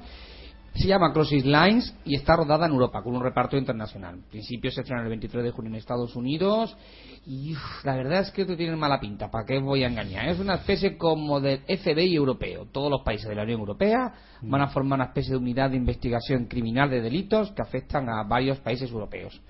Un equipo internacional de detectives de élite reunido para dar caza a todos los delincuentes y llevarlos hasta la justicia. Menudo rollo. Pero bueno, oye, que igual está entretenido, ¿eh? Por lo menos vemos el regreso de, de Donald Sutherland en esta serie. De momento son 13 episodios y es una super, esas superproducciones europeas norteamericanas. Yo que igual está bien, ¿eh? Que no lo sé, pero en principio no aporta nada nuevo. Algo más interesante, no sé si de vosotros habéis leído el manga Monster, sois aficionados Sí. al manga. Guillermo del Toro se atreve con una serie eh, basada en el manga Monster para la HBO. Guillermo del Toro se atreve con todo, pero luego no, no, no termina nada, ¿eh? Se hablaba de aquella serie del increíble Hulk que todavía la estamos esperando. De hecho, yo ya Supuestamente ha rodado el primer capítulo o algo de eso, ¿no? No vuelvo a tener noticias, ¿eh? Con, con Guillermo del Toro a mí me pasa una cosa curiosa. Bueno, en general me pasa con muchos directores y muchos rumores. Es yo ya llego a un punto en que no me creo nada hasta que no vea el cartel en el cine. O sea, Guillermo del Ah, Toro Hasta que no pagues la, la entrada y estés en el cine. Exactamente, ¿eh? Porque- a, a veces incluso ni eso, hasta cuando, Claro. cuando, cuando no caben los créditos. Guillermo del Toro tenía un proyecto para hacer de, de en Red Sonja, el, la Sí. guerrera que era compañera de, de Conan, y, y, y no, llegaron no- a no hacer- era Conan. No, no era Conan, era compañera de Conan. No, no, no. Ni compañera de Conan. ¿No? No. Lo que pasa es que la gente está muy confundida. Como en la película, Ah, me- metieron a Schwarzenegger por aquello de. era otro personaje, pero era un personaje completamente distinto. Pero bueno, que entra el género de espada y brujería. El tema es que Guillermo del Toro cogió a la actriz Rose McGowan, que entonces era su, su novia, no sé si lo sigue siendo, llegaron a hacer carteles, los carteles se llegaron a, poner en los sitios y ahí se quedó el proyecto. También tiene que hacer, eh, no recuerdo cómo la, va la agenda de, Peter Jackson, pero es que creo que lo de Monster, creo que ya es el, el quinto o sexto que se anuncia en los últimos cinco años. O sea que yo no sé realmente si lo va a hacer, no lo va a hacer. Y la verdad es que los rumores de Internet no dejan de ser esos rumores y noticias que se comentan en el momento, pero hasta que se produzca yo soy bastante escéptico. Pero sí, sí que me gustaría ver eh, Monster adaptado por, por Guillermo del Toro. Se habló lo que tú dices de haber, hacer una película de imagen real, pero parece ser que lo último es hacer esta serie, que en teoría el piloto estará dirigido por, por Guillermo del Toro y se habla de Stephen Thompson, que es guionista de Doctor Who o de Sherlock, que ayudaría al Guillermo del Toro a, a hacer esta adaptación, que no sé si, se adaptaría al mercado europeo. Ya, el guionista es bueno, pero es lo que dicen, ¿no? que, que veremos si sale o no sale adelante. Bueno, para los fans de la saga Screen, entre los cuales yo me encuentro, otro de esos proyectos que se lleva hablando mucho tiempo, que pero parece que por fin la NTV, eh, bueno, pues quiere desarrollar una serie de televisión basada en la saga Screen. Pero si ya han Pues sí, contado ya. de más en las cuatro películas. Pues no sabemos, ¿eh? Se habla incluso de que Wes Craven dirigiría el episodio piloto, bueno, ya ha dirigido las cuatro películas de la saga de la saga de, de esta saga de saga de. Scream. Y se habla de que los directivos de la TV estarían, bueno, pues pues muy Oye, muy y- interesados. Y encima la INTV. Sí, que va a ser algo más. que no sabemos si es bueno o malo. Ay, yo- ¿eh? muy No sabemos si es bueno es o malo. muy- Aventura muy malo. malo. Ah, vamos, yo hablo Eh, totalmente sin, no. sin Eh, saber y, vamos, totalmente Bueno, la especulando. que ¿no? Scream, quien mejor lo puede hacer es la MTV. Todo, todo se ha dicho ahora. Yo no creo que la vea. yo creo que tendrán un tono. Si estáis viendo la serie de, del guionista de, de Scream, Kevin Williamson, que está haciendo The Following, No, no, no, no la visto pues de, de Following, salvando un par de detalles, está siguiendo paso a paso los clichés, los tópicos que ya tenía Scream. Eh, meter sospechosos que luego no lo son, ir adelante y atrás con, con la trama y el enfrentamiento del, del, del psicópata, el, el psico-killer con el, con el que lo intenta detener. Y, y vamos, yo creo que el- la serie de Following es un simulacro bastante acertado de lo que luego puede ser la serie de Scream. O sea que- Y si está Kevin Williamson eh, in- implicado, yo estoy seguro que va a ser más de lo mismo. Tengo que decir que a mí eh, The Following no me está gustando nada, Ah. precisamente por abusar de esos clichés que ya tenía Scream y que o sea, me sacan de la historia. Lo veo totalmente artificial y forzado, en contraposición con The Killing, que es una serie donde se muestra la, eh, la investigación policial por una parte y, el, y el- la investigación de la familia por otro lado y sí que muestra un crimen como es la investigación de un crimen de una forma más realista Sí, y sobre todo realista. más seria eh, de Following quitando a Kevin Bacon y a James Purfoy que son actores muy buenos más Kevin más James Purfoy eh, la serie no me está gustando nada por tópica por tramposa y por artificial The Killing es muy tramposa, ¿eh? The Killing es, Es muy, muy tramposa, pero no deja de tener una estética seria donde, Sí, sí digamos, es la trampa como que pasa un poco desapercibida por lo bien hecha que está. The Following es una serie que está gustando y que está dirigida para un público más adolescente que no es tan exigente con ese tipo de, de género. Y o sea, que, que, Kevin Williamson sigue vivo por ahí. ya que hablamos de Killing, tras haber sido cancelada originalmente por la cadena AMC, AMC, ¿cómo se llama esto? Y de pronto resulta que no, que renuevan para la tercera temporada. Ya está circulando por internet el tráiler de la tercera temporada de The Killing, que se estrenará el domingo 2 de junio. Serán 12 episodios nuevos. Y bueno, suponemos que será un caso completamente distinto. No he terminado de ver la segunda temporada. espe- Espero que el caso Rosling haya terminado ya, por favor. Porque a mí se me hace. Está muy bien hecha, pero se me hace muy rollo, es decir, todos son sospechosos cuando los guionistas te preparan el truco para que ya está clarísimo que este es el asesino, luego dan un giro. Pero eso sabes, eso sabes que es la versión americana, que la Sí. versión, la versión original europea no era así. En los 20 Sí. pri- primeros capítulos de Fort Bridelsen eh, cerraban el caso y los americanos, pues como son como son, lo largaron una temporada. Y yo creo que fue, fue un error, porque de hecho se cargó la serie en Estados Unidos, la segunda temporada fue última y cancelada, luego la han intentado rescatar, supongo que rescatan a casi todos los actores originales. Yo la sigo viendo, ¿eh? reconozco que es muy tramposa, pero bueno, ya me tiene Yo enganchado. tengo que decir que a raíz de que, de que ahora han, han reactivado el proyecto y han confirmado una tercera temporada, voy a, voy a revisar la segunda, que no la llegué a ver, por las bajas audiencias y porque no me aseguraran, o sea, no me aseguraron que acababan la historia. Y ahora que continu- o sea, que hay una tercera, veré la segunda. Bueno, en la segunda temporada sí se desvela definitivamente el asesino de la niña Roslin, pero sí que es verdad que volvemos, volvemos a enredar el tema, otra vez más. Más cosas interesantes. La ciencia ficción vive una nueva edad dorada, no lo sabemos. Lo que es cierto es que esta misma cadena, la MC, ha pedido un piloto de una serie que se llamaría Line of Sight, línea de vistas. No sé cómo tra- traducir esto, madre mía. Y sabéis que mi inglés no es muy bueno. un drama de ciencia ficción eh, que narra la historia de un investigador que sobrevive a un misterioso accidente de avión y que trata de descubrir las causas del accidente. Otro accidente de avión. Otro accidente de avión total. No, no cae en isla. Y su búsqueda le arrastrará un torbellino de obsesión y paranoia. Lo único y, bueno. y descubre que es igual que Bruce Willis en El Protegido. No, y descubre que empieza igual que esta serie llamada El Evento, que empieza igual con un accidente de avión y hay un torbellino de sucesos. Y se mezcla y de repente aparece el calvo de perdidos, ¿no? Con, con Jack ahí. Lo único, lo único interesante que están metidos los productores de Rubicon, una serie de esas que pasó muy desapercibida, pero que os aconsejo, que da un poco de calidad al invento. Esperemos, ¿eh? Esperemos. La mala cadena es una cadena de cable medianamente seria, Lo que tenían que hacer era seguir Robicon. No tuvo audiencia, se quedó con ese final, bueno, cerrado más o menos, o abierto, depende cómo lo quieras ver. Y bueno, era muy lenta, ¿eh? Es el Homeland, es el Homeland que podía haber sido y no sí, fue. y no fue. Por lo menos Holland es un poco más dinámica, más. eh, pasan más cosas, pero es que Rubicon es que te morías de. Y la vida entera me encantó, ¿eh? Pero. Porque era muy lenta, muy lenta. En fin, más cosas, más. ¿Qué cosas. serie has abandonado, José Pedro? La, no, no, yo soy una serie, la empiezo y la termino. Mal hecho. No, lo siento, no lo puedo. Solo hubo una serie que era eh, Los Increíbles Power o algo Oh, así. eh, eh. Que es la única que dije, basta. Todas las demás, héroes hasta el final. Hasta el final me Qué qué pérdida de tiempo. Con el tiempo que podía ser utilizado para ver otras series. Sí, Eh, mira que hay series para perder el tiempo en una que no te gusta. Yo, yo mira que soy fan de los superhéroes, pero héroes- eh, con héroes no pude. No, no conseguí. Era muy mala, No, pero no, bueno, era, mi quedé, serie pero- mala. Era mi serie mala. Cuando Tú tienes muchas de a esas. Bueno, venga, vamos a volver a hablar de discutir si esto es un virus o en realidad están infectados o son zombies, porque es que, eh, bueno, pues están preparándose un nuevo episodio, perdón, una, un piloto de The Strain, que se llama así, The Strain, que es un drama del canal FX, que es el canal, digamos, para adultos, de, bueno, para público masculino de la Fox. Para, Para adultos y para adultos, o sea, No. que, los actores salen desnudos, ¿no? ¿O qué? Eh, No, para, para porno, eh, público masculino. Y que adapta, Ah, para público, solamente para público masculino. sí, es el O sea, canal... la- las mujeres, sí. Sería sí. la, la versión americana del Nitro. Sí, Sí, de sí. hecho en Estados Unidos hay varios canales. Está A- Axe, Si una, luego está Axe White, si- que si es una- para público femenino. si una mujer se- inventaron los americanos. si una mujer se pone a ver ese canal, ¿qué pasa? ¿Le da una descarga o La algo? No, no sé. ¿Os suena, alguien de la pantalla. ¿os suena ¿no? la, la trilogía de la oscuridad?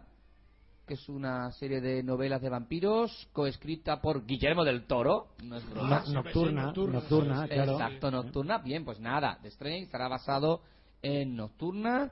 Contará con algunos actores como Cory Stoll, que lo conocerán en su casa a la hora de comer. Bueno, en la serie de Nocturna de libros creo que Guillermo del Toro puso solamente el nombre. Realmente está escrito por otro tío. Ah, será el negro, por lo Bueno, típico. Es como Ana Rosa Quintana. Exacto. Hizo en realidad el, el plot, lo que es no, el... no, pero es que el otro sí que firma como él. O sea, el Ah. escritor, de, el escritor de, de Nocturna firma que él es el escritor. Lo que pasa es que no sé por qué es el, el nombre de Guillermo del Toro. Vente. Por- porque, porque Guillermo del Toro es. Sí, apoya muchos proyectos, entonces poner nombres, se ven grandes, entonces muy pequeñito, muy pequeñito, dice escrito por tal, ¿no? Entonces que tienes que verlo con una lupa. No, en este caso del, libro de Nocturna sí que ponía lo que estaba escrito por los dos. Pero yo creo que estaba escrito más por el otro que por Guillermo. Normalmente Guillermo del Toro sí, sí que verdad suele tener a un coescritor, un co-guionista, que yo creo que normalmente es como en el capítulo ese de Padre de Familia, ¿no? Que te ves a, al Matt Damon y al, al Ben Affleck ahí eh, escribiendo el indomable Will Hunting y Ben Affleck lo que está es tirado en el sofá fumando porros. ¿Sabes? Le dice el otro, bueno, un guion escrito por tal, ¿no? Por Matt Damon. Y el otro, hombre, pon mi nombre. Dice, ¿pero qué has hecho? Solo te está aquí fumando porros. Y tal, pero tío, pues, eh, pues está aquí haciéndote compañía. Pues ya está. Bueno, es un thriller que narra la historia de un doctor del Centro de Control y Prevención de Enfermedades de Nueva York encargado de investigar un- una misteriosa epidemia que tiene las características, según pone aquí, vosotros que habéis leído el libro, de un virus vampiro. Veo caras de asombro y terror, ¿no? ¿No es un virus vampiro? No, que no he leído el libro. Ah, no sé, en fin. Virus vampiro, hay que dar eso, una guerra por la supervivencia de la humanidad. Que toma, hay que tomar partido. Virus vampiro. O un ¿No había, virus ¿no había ya una película que iba de eso? Lo único, bueno, lo único, es que no sé si esto es malo. El, Daybreaker. La de justo Daybreaker. Eso, Daybreaker. es verdad, sí. el piloto estará producido por nuestro amigo Carter Cus, que dicho así no sabemos quién es, pero Sí, bueno. es el de Perdido. Es de Perdido, no sabemos si es es el malo otro, o bueno. El otro que no era el guionista cutre de Perdido, el que no es Damon Lindelof. ¿eh? ¿Sabes, sabes lo que quiero decir? You know what I mean, ¿eh? Pobrecillo, no seáis tan malos. En fin, más cosas interesantes. Eh, ¿Qué pasó? ¿Qué pasó con Devin Tennant una vez que dejó Doctor Who? Pues nada, pues que está en una serie de la ITV que es es de Killing. O sea, es de Bueno, Killing, eh. pero en un pueblecito de la costa inglesa. Se llama Broadchurch, iglesia de tú saber qué. Y es una serie que narra lo mismo. En este caso no es un chico asesinado, no es una chica, sino es un chico asesinado en un pequeño pueblecito de la costa de Inglaterra. Y bueno, pues eh, la investigación del asesinato a cargo de este agente, eh, de Vitera, que interpreta al detective Ale Hardy, junto con la sargento Ellie Miller, pues llevan la investigación para intentar averiguar quién mató a este chico y que crea un gran drama en este pequeño pueblo costero que luego no resulta, no era tan costero ni tan alegre como No, no era, parecía. no era tan costero. La, costa realmente estaba a 50 kilómetros, pero parece- unos se hacía corto el trayecto, ¿no? En fin. De- eh, David Tennant era Y tiene el segundo doctor. era el sí El anterior ahora, ¿no? pero que que, de- Matt Smith. que dejó Doctor Who porque se metió a hacer Hamlet en teatro se pasó creo que casi dos años haciendo Hamlet así que y estamos JM ¿qué estamos escuchando por ahí de fondo? ¿Cómo? estamos escuchando por ahí una música ¿no? Sí. ¿Hola? Ah, Pero vale, Eh, pero la- pongo vale, yo, si llevamos yo- todo el programa con música de fondo. yo qué sé Pero como no nos callamos, no se, no Ah, se escucha. ahora me acabo de, me acabo de dar cuenta Claro, ahora, la, la, Pero la de Rocky no las has yo escuchado. hablo se baja como vuestro máster. sí no, pero nos escuchas bien ¿no? Sí, os escucho, pero cuando yo intervengo eh, no, no escucho lo que estáis hablando. Bueno, porque nos callamos para escucharte a ti No, no, no. Es como No, si fuese sí, automático. se iguala claro. Se igual. igualan los volúmenes. O por Claro. retorno, o hay un problema de, de, de- de- de retardo. ah estamos escuchando la música de De Terminator Terminator, y antes la de Rocky 2, y antes la de Daylight, y no sé qué más he puesto. Y vamos, llevamos todo el programa como Eres música un O sea. Eh, eh, especial banda sonora es Stallone y Schwarzenegger, ¿no? Eh, sí, no, has- eh, no ha sido cosa hecha, pero sí. Vale. Bueno, continúa, José Pedro. No, nada, me, me ha sorprendido, ha sido uno de los grandes éxitos de, las, de la cadena ITV, es la segunda, ¿no? Es como la segunda gran eh, cadena de televisión después de la BBC, con bastantes millones de, de audiencia. Y ya que estamos hablando de David Tennant, pues tenemos que hablar del súper especial del Doctor Who que están preparando de hora y media para celebrar el 50 aniversario del Doctor Who y se confirma que David Tennant estará eh, con el actual Doctor Who. De hecho, ya circulan imágenes del rodaje de los dos Doctor Who. También se habla de que el actual Matt Smith, ¿cómo se llama? este Matt, Smith, Matt sí. Smith. Se habla de que también quiere dejar un poco la, la serie y tal y cual, pero de momento. Todo un personaje en Matt Smith, ¿eh? por lo que me han comentado. eh, Gente que ha estado con él en rodajes con... ¿Es tan loco como el personaje? Bueno, Pues, Sí, pero no se acuerda. ah, bueno. Bueno, tenemos imágenes por ahí circulando en internet de los dos últimos Doctor Who participando en este especial. Y ojito, ojito con el final de la séptima temporada, porque igual, igual nos encontramos con que por fin se desvela el, se desvela el nombre real de Doctor Who. Al menos eso juega las promociones de la BBC. The Name of Doctor, su secreto revelado. Estaremos atentos, igual simplemente, bueno, pues es un- una forma de atraer al público, pero bueno, estaremos atentos tanto a este último episodio de la séptima temporada actual del, de Doctor Who, como a este especial de hora y media en el que, bueno, parece que van a salir la flor y nata de, de, bueno, de, la- de los 50 años del Doctor Who. Que ahora se, reto- se ha retomado la séptima temporada. Sí, Hace... 30 de marzo, creo. Sí, por ahí. por sí. ahí que salió. Y bueno, la friki noticia del día y es que Glee, si a alguien que le guste esta serie musical juvenil, ha sido renovada por dos temporadas más. por parte del canal Fox, que se une a otras como Padre de Familia o Los Simpson, por ejemplo. ¿Esa también la ves tú, la de Glee? No, no la veo, no la veo. No, no, no me importaría verla, pero es que no tengo tiempo, de verdad. no- que yo no. Claro, si tienes que ver las series que no te gustan. Ya, hombre, pero, a ver, tú empiezas una serie tienes que acabarla. A mí me parece, un- no sé, ¿no? Ya que la Mm. te empiezas, pues termínala, no lo sé. Pero cuando se ha ido el guionista, el creador original, los actores, y están contando una hasta historia... final, hasta final. Me tragué Melrose Place, Sensación de Vivir, todas esas series olvidadas, héroes, todas, todas, todas. Bueno, eso, hasta el final. eso Walking Dead, ¿no? La segunda temporada se cargaron a Fran Darabont y Van compañía. con- ¿no? cambiando de showrunner, pero si la idea original te engancha. Pero, por ejemplo, el, el caso de Sobrenatural, el autor original tenía pensadas cinco temporadas, hizo cinco temporadas, la serie siguió, pero una historia nueva, unos personajes nuevos y mucho, o sea, muchos de los, de los espectadores nos, nos fuimos porque ya había contado la historia que quería contar y la vimos acabar. Pero hay una cosa que se llama audiencia, y es que esa serie es de, la, de mayor audiencia de- del canal. Sí, no, entiendo, emite- entiendo que funciona por audiencia, y- pero yo como y- espectador di- bu- tengo, o sea, digo hasta aquí, o sea, me tengo que poner límite porque no lo voy a ver todo de todos, o sea, yo veo las series porque me, gusta la temática. tío, no sé. No, pero es, yo creo que es una cuestión puramente práctica, o sea, no tengo tiempo para todas las series y si me gusta, conecto con una idea, con una trama, con un género, con un actor, con un director, voy a seguir a ese director, a esa trama, a esa idea. Cuando la, la idea deje, yo dejaré la serie. Mm. Y no lo considero ninguna traición, lo considero algo totalmente lógico y coherente con respecto al por qué empecé a ver una serie. O sea, empecé a ver una serie por esto y la dejo por esto. O sea, empezar una serie porque te gusta y seguir viéndola cuando no te gusta, sí que me parece totalmente Ya, no, absurdo. no, no, no lo sé. Digo, he empezado, la termino hasta el final, veo lo que me quieren contar, qué cosas nuevas me quieren contar. Hay series que luego. Vale, eh, vale, te hablo, por sí, ejemplo, a de ver, Urgencia, si hablamos de una serie de dos, tres temporadas, dices, vale, pero tío, es que tú te tragas diez temporadas de una serie que desde la segunda no te está gustando. ¿eh? No, a ver, no que, me esté, no, no que me esté gustando, simplemente que, que me gusta terminar. Y hay Sí, series sí. que luego eh, suben arriba y tienen cosas muy interesantes que contar. George Clooney se fue de urgencia y urgencia, por ejemplo, siguió.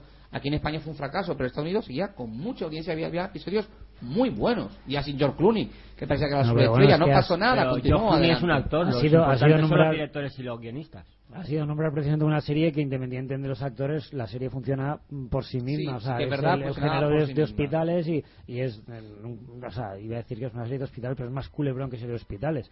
Y los actores entran y salen, pero los creadores originales están. Y a Urgencias tiene esa estética, ese ritmo tan Sí, cuidado, es marca de, de la casa que, independiente de los actores, ha seguido teniendo. Pero hay otras series que se va el showrunner, se va el actor principal o el productor o el guionista cambia el tono de la serie, como ha pasado, por ejemplo, en, en Revenge.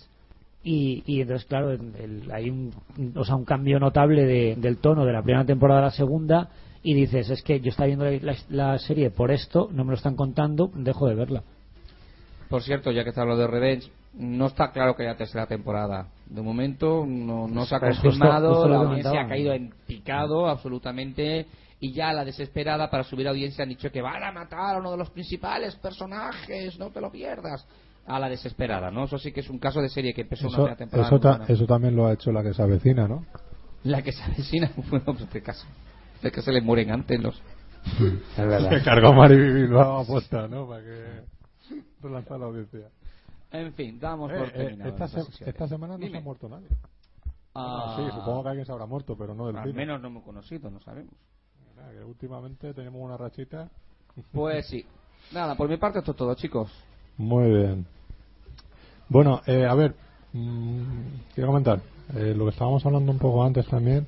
eh, os habéis enterado del cierre de Alta Films, ¿no? Sí, El anuncio sí, de la sí, sí. distribuidora que, que, bueno, de momento es como. No es un cierre inmediato, sino es decir, voy a cerrar. Ya, bueno, ya, lo que ha ido cerrando cines, cerrando su cadena de cines, ha ido cerrando salas. Sí, de los cines Renoir, todo eso. Entonces, eh, pero bueno, una cosa es las salas y otra cosa la, la propia distribuidora en sí. Sí, pero parece que según las noticias que yo leí, parece que, vinculaba una cosa con otra.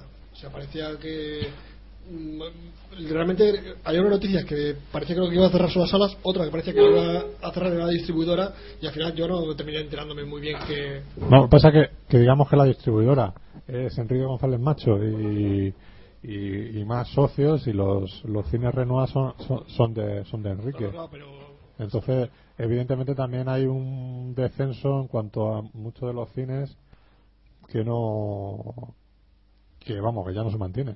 No, y aparte también por el tipo de cine que él traía. Él traía ese tipo Sí. de cine a sus salas. Y entonces era en sus salas donde se podía ver Que- más independiente o más fuera de. menos popular, digamos. Que yo ahora tengo un poco acojoné porque la última película de los Coen la tenía comprada Alta Films.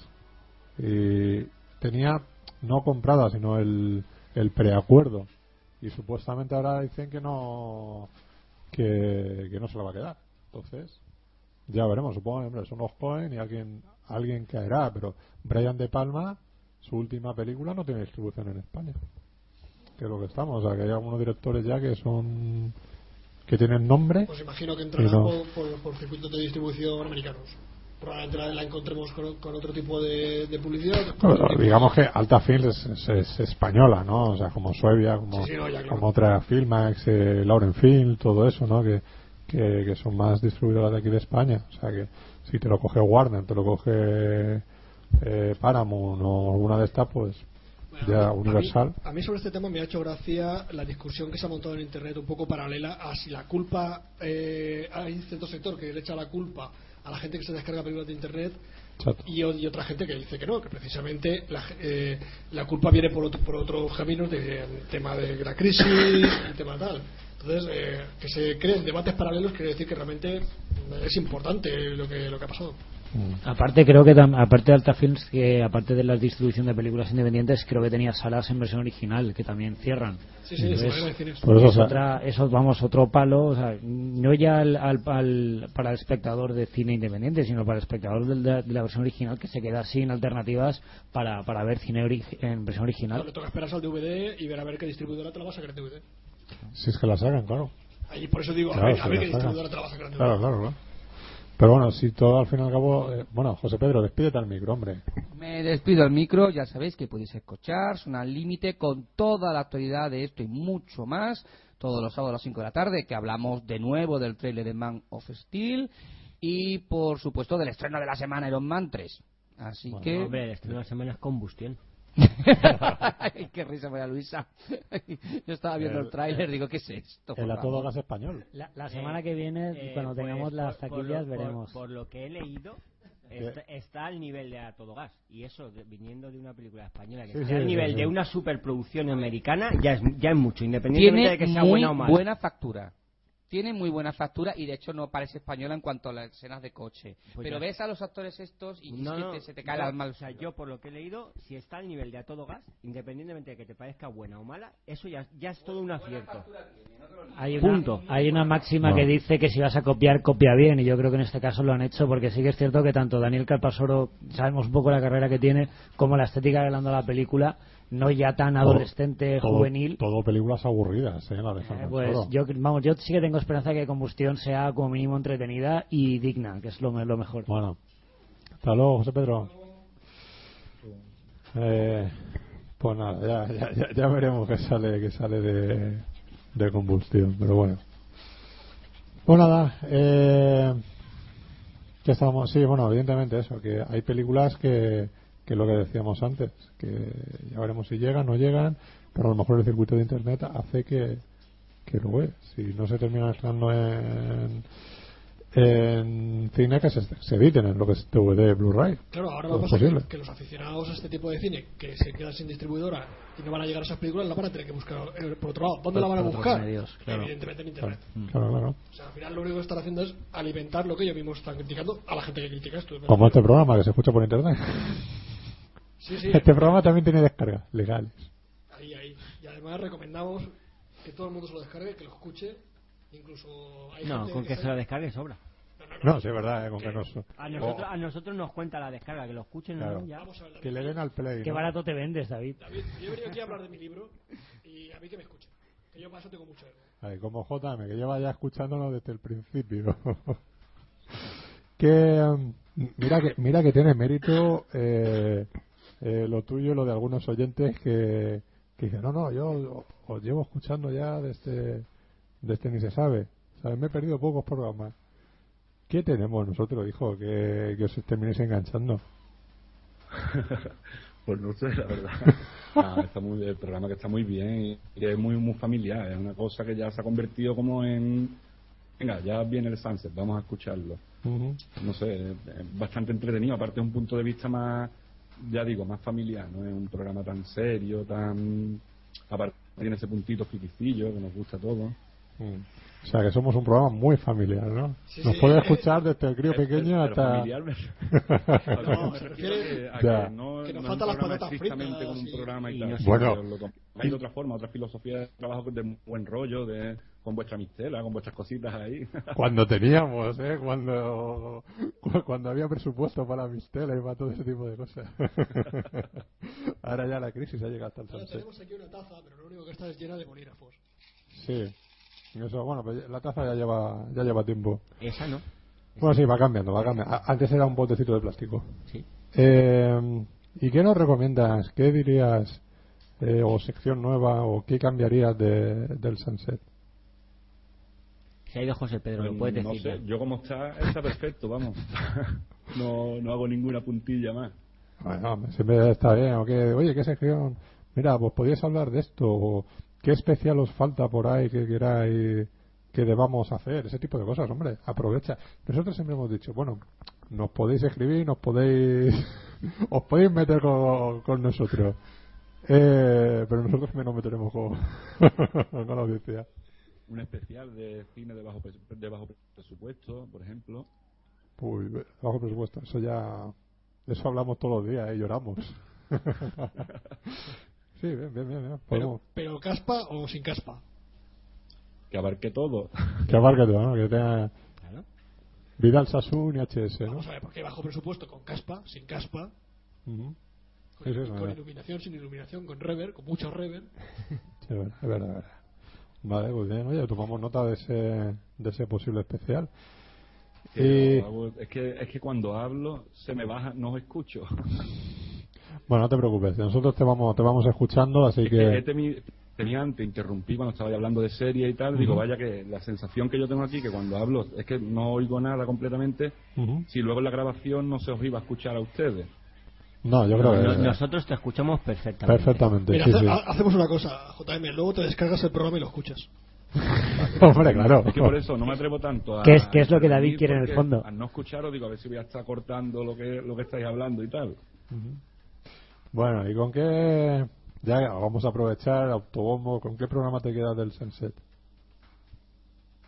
Con... Hombre, yo voy a tirar por lo mío, por, los, por el especial de zombies. Hostia, es verdad, muy bueno. Uh, una persona... que lo- ha sido el que más he oído. ¿eh? Hay que decir que los especiales son los- escucharlo. El- Aparte de que no es que un- todos los programas lo haya escuchado una vez, sino que muchas veces... que- te los has puesto varias veces, ¿no? sí, sí, Pero al, al final los especiales son los que más gustan a la gente, los, somos fan de los especiales, nos encanta. Ujú, La entrevista a Castellari también me gustó bastante. ujú. Bueno, bueno, eso está, eso está bien, eso está bien. Eh, nada, espera, tranquilo, ya no, si nos vamos a ir despidiendo ya todos. Ah, pues estupendo, no, aprovechar para decir que, bueno, me voy a ir despidiendo, que ha sido un verdadero placer volver aquí después de tanto, tanto tiempo. Eh, ahora recuerdo por qué, por qué venía, por lo bien que me lo paso, hablamos de todo. Y, y Menos nada. de cine. menos de cine, exactamente. Y nada, y que estoy encantado de, de haber estado y que cuando queráis, pues me pasaré para, para seguir comentando cines, series y demás fricadas. Ya no es cuestión de cuando queramos nosotros, sino es de cuando... Cuando, cuando pueda, yo, cuando es puedas cierto, tú, es cierto. ¿sabes? Pues nada, si vosotros estáis aquí, yo haré por, por venir. ¿eh? Un saludo a todos y hasta la próxima. Ah, nos vemos, Antonio. Un placer. luego, luego. Eh, pues nada, eh, chao Antonio. Eh, nada, eh, eso. O sea, que con el de zombies. Yo recuerdo que el de zombies nos di- hubo un oyente que no que no es oyente, sino que escuchó casualmente ese programa buscando temas de zombies y nos puso a parir por los comentarios que, que hicimos Max y yo, de sobre todo yo, ¿no? De que las películas de Romero, la secuela, eh, esta de de ahí, la de Zombie. El diario. el no, no, Eh. la, eh, el- la, la siguiente, sí, la de zombie. Zombie es la segunda. La segunda, sí, el- la del amanecer de los muertos, vamos. Y la del día de los muertos, que eran películas que estaban más más envejecidas, habían envejecido peor, ¿no? Sin embargo, estaba muy bien la, la noche de los muertos vivientes. Y ese oyente me acuerdo que dijo, hostia, me estaban sacando los oídos cuando oí eso, ¿sabes? Digo, bueno, oye, es una opinión. Está bien sembrar un poco de polémica y, en eso. Yo, eh, el amanecer sí me sigue gustando, pero el día, por ejemplo, sí creo que ha envejecido Sí. bastante mal. Aparte que Romero, la- las últimas películas, y yo ya en picado completamente. Mm. A mí me gustó, La Tierra de los Muertos es una película que me gustó, pero sin embargo lo que es el diario y la última no, no la he llegado a ver, pero la del diario mm, carecía precisamente de eso, de que mm, se tomaba como muy en serio y luego no... El, el eso de que unos estudiantes de cine están rodando una, una película de terror y no saben cómo se matan los zombies, ¿sabes? Digo, coño, pues si, si tú eres el inventor, ¿no? O sea, yo creo que ya puedes hasta inclusive automenajearte, ¿no? No creo que un Claro, poco no, esa como película que- entretenimiento sí está bien, te- Claro. se deja de ver, es una película que la puedes ver, te diviertes, pero se esperaba más, claro. Sí, pero bueno. Eh, ¿Con qué director te quedas tú por ahí? ¿Cuál es tu favorito? En, en el género Eh, en lo que sea. O tu película. ¿Cuál es tu película de cabecera? película, Pulp Fiction. En términos general, Pulp Fiction es la que, la que más me gusta. Muy bien, muy bien, hombre. Esa eh, película de cabecera para, para, para muchísimos fans del cine. Eso es A mí fue la que me cambió la- los primas de mira de- del cine. Había algunas ya antes, por ejemplo. Smoke, que es una peli de autor, que, que me cambió, me, me hizo de ver. Y tampoco es una peli que sea, que digas que, que es tan reveladora ni tan, tan distinta a lo demás, pero ese es Smoke. Y Pulp Fiction fueron dos, dos iconos que cambiaron la, la forma de ver el cine. Pues nada, eso, eso está bien. Nos alegra que tenemos muchos puntos en común ahí. bueno, eh, para ir acabando, si alguien quiere contactar contigo, eh, aportar dinero, inversión ahí a Comodo B12, ¿cuáles son, eh, cómo se puede contactar? ¿Cómo se puede invertir ahí en Comodo B12? Pues entrando en www.comodob12.com Ujú. y allí tienen en el lateral derecho aparecen todos los, los premios por colaborar, de 5 euros que pueden salir los títulos de crédito, 15 una edición de DVD normal con 20 minutos de contenidos extra, o la camiseta también por otro lado. La camiseta viene con la posibilidad, con, con el agradecimiento a los títulos de crédito, la posibilidad de aparecer en una horda, en los rodajes que tenemos planteados por la zona. Eh, hay una, una oferta de 150 euros donde viene un pack de DVD, DVD Blu-ray con creo que son cinco discos, dos Sí. camisetas y los 30 primeros aparece el nombre en una tumba dentro de la película. Qué bueno. Los que, los que lo hagan después de los 30, los, los siguientes a los 30 aparecen en una lista en uno de los protagonistas, buscan un listado, un nombre en concreto y aparecería Ajá. su nombre en la lista. Y eso está todo en www.comodob12.com. ¿Y cuántos packs de esos te has, has podido vender o, o, o rese- o tener reservados? Ahora Por mismo. ahora dos. Dos. en, llevamos 10 días de, de lo que es el crowdfunding. Que, Dos. que son 40 días, ¿no? Lo que es en, eh, ahí en Berkami. Perdón, es que cuando hablo ya digo que... Mm, nada, tranquilo, que- no, digo que son- De nuevo en recibiros. Ah, tranquilo, que son 40 días, ¿no? Lo que tienes ahí en Berkami para conseguir el, el dinero. Sí, sí, sí, 40 días. Pues nada, o sea que fíjate, todo el que quiera aparecer su nombre en una tumba, que no todo el mundo lo puede ver eso con vida. Y con su fecha de nacimiento y de función. ¿Sabes? Claro, por eso te digo que que, que, que haga esa donación, ¿no? En fin, el DVD, el Blu-ray, las camisetas muy chulas, las estuve viendo el otro día y, y me parecieron realmente muy, muy, muy chulas. Muy Ah. friki. Sí, sí, sí, sí, sí, sí, por eso que dices, mira, esto está muy bien, muy bien. Pues nada, eh, vamos a ir ya echando el cierre, si os parece. ¿Os queréis destacar alguna película que hayáis visto? Sé que habéis visto en Pusa. Tenéis Sí, que decirlo. esa la hemos visto. Tenéis que decirlo. Tenéis que despedir en todo lo alto. Eh, yo solo vi media hora. Ah, yo. ¿No tuviste huevo verla de acabar? Es que me estaba aburriendo soberanamente y yo no comprendo cómo un hombre de la experiencia de Polnachi pudo hacer semejante bodrio. Sí, ta- escrita y ta- dirigida, ¿eh? Escrita, dirigida, pero es que está mal interpretada, está mal montada, está mal iluminada. O sea, Joder, la, sensación desde el minuto, el primer segundo de ver un vídeo casero Sí. es tal que, que no que no pude a pesar de que me iba encontrando con algunos personajillos que de gente que conozco Sí. O sea, y es como pero no no pude o sea ni siquiera por esas pude con la película Yo, yo respeto, eh, respeto a esa película. eh, he visto cortos mucho mejor que este largo. Bueno, Yo eh, no la he visto. para, para defender un poco a Polnachi, eh, Polnachi se murió al poco tiempo, de, al, creo que al año o así, de, de- De- de- del, del de- rodaje. del rodaje, sí. y, y el montaje y todo eso, el acabado final, o sea, él no ha tenido nada que ver. Entonces, de hecho, él está doblado. Pues a lo mejor se podría haber mejorado mucho en el acabado porque bueno hay cosas de acabado que son de totalmente de aficionado. Bueno, eso ya. Eh, Columbo. Bueno, yo ahí no sé quién tuvo la culpa que la dejó de tener porque en un rodaje pasan muchas cosas, Sí. pero vamos. Pues nada, pues ya, pues eso está bien. Bueno, Gregorio, pues nos vemos, nos vemos la semana que viene.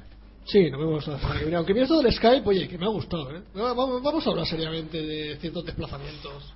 A hacer, ¿no? A hacer charlas, charlas Skype, ¿no? Sí, sí, sí. sí. Aquí, invitar a los oyentes y a, y a, bueno, y a algún cineasta también. La verdad es que esto, esto de compartir eh, el programa de hoy con JM es un puntazo. Yo estoy, lo he disfrutado un montón. Ah, por eso, por lo menos también lo teníamos por aquí, no solamente charlando la película, sino que se quede en todo el, en todo el programa, claro.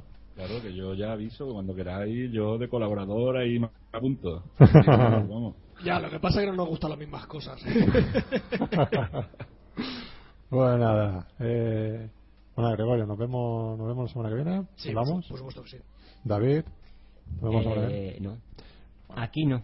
Sí, bueno, bueno, en nos otros, vemos. En otros sitios a lo mejor Ahí, ahí, nos vemos. Y si no nos vemos, nos tanteamos. ahí. Muy bien. JM, ¿lo echas de menos a Maxi o qué? Eh, estaba, en cierta forma, digo, mira, a ver, así no me da la tunda. ¿Quieres que le digamos algo de tu parte o qué? ¿O ¿Algún saludo, algo concreto? No, que en el siguiente programa me diga qué le ha parecido el teaser y tal, pero que sea crítico, que de las críticas con lo que se aprende. Vamos, Bueno. que no tengo que decir nada, es más crítico que es. Él ya, él ya difícilmente puede, puede estar por aquí, por el tema del bar y todo eso. Pero bueno, ya Cuando grabemos el Sunset en su bar, se lo di- tendremos. lo- lo- se lo Lo- diremos. lo obligaremos a que vea el teaser, es verdad, es verdad. Y, y con Alberto también. Hay que, eh, he pasado un rato estupendísimo, vamos, que repito, que amenazo con repetir. muy bien, muy bien. Pues nada, chicos, ya estamos en contacto. Que siga adelante Comodo B12. Y para lo que sea, aquí estamos. ¿Vale? Muy bien, un Un abrazo. abrazo. Bueno, gracias. y ahora ya sabes lo que toca, ¿no? Ahora ya sabes lo que toca. Sí, claro, por supuesto. Vale. Como no nos estás viendo, como, como estás ahí, voy a decir la cuenta en vez de con los dedos. La va a cantar. La voy a, la- la- la- la voy a cantar. Uno, dos, tres. Adiós.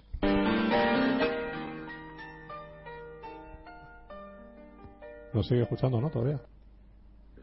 Flojo. Es que la música.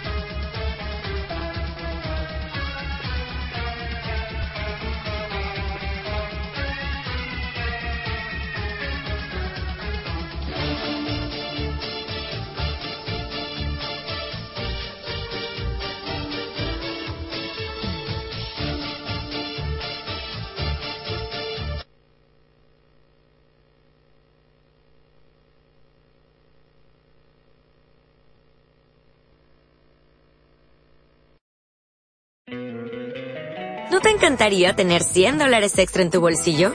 Haz que un experto bilingüe de TurboTax declare tus impuestos para el 31 de marzo y obtén 100 dólares de vuelta al instante. Porque no importa cuáles hayan sido tus logros del año pasado, TurboTax hace que cuenten. Obtén 100 dólares de vuelta y tus impuestos con 100% de precisión. Solo con Intuit TurboTax. Debes declarar para el 31 de marzo. Crédito solo aplicable al costo de la presentación federal con TurboTax Full Service. Oferta sujeta a cambios o cancelación en cualquier momento.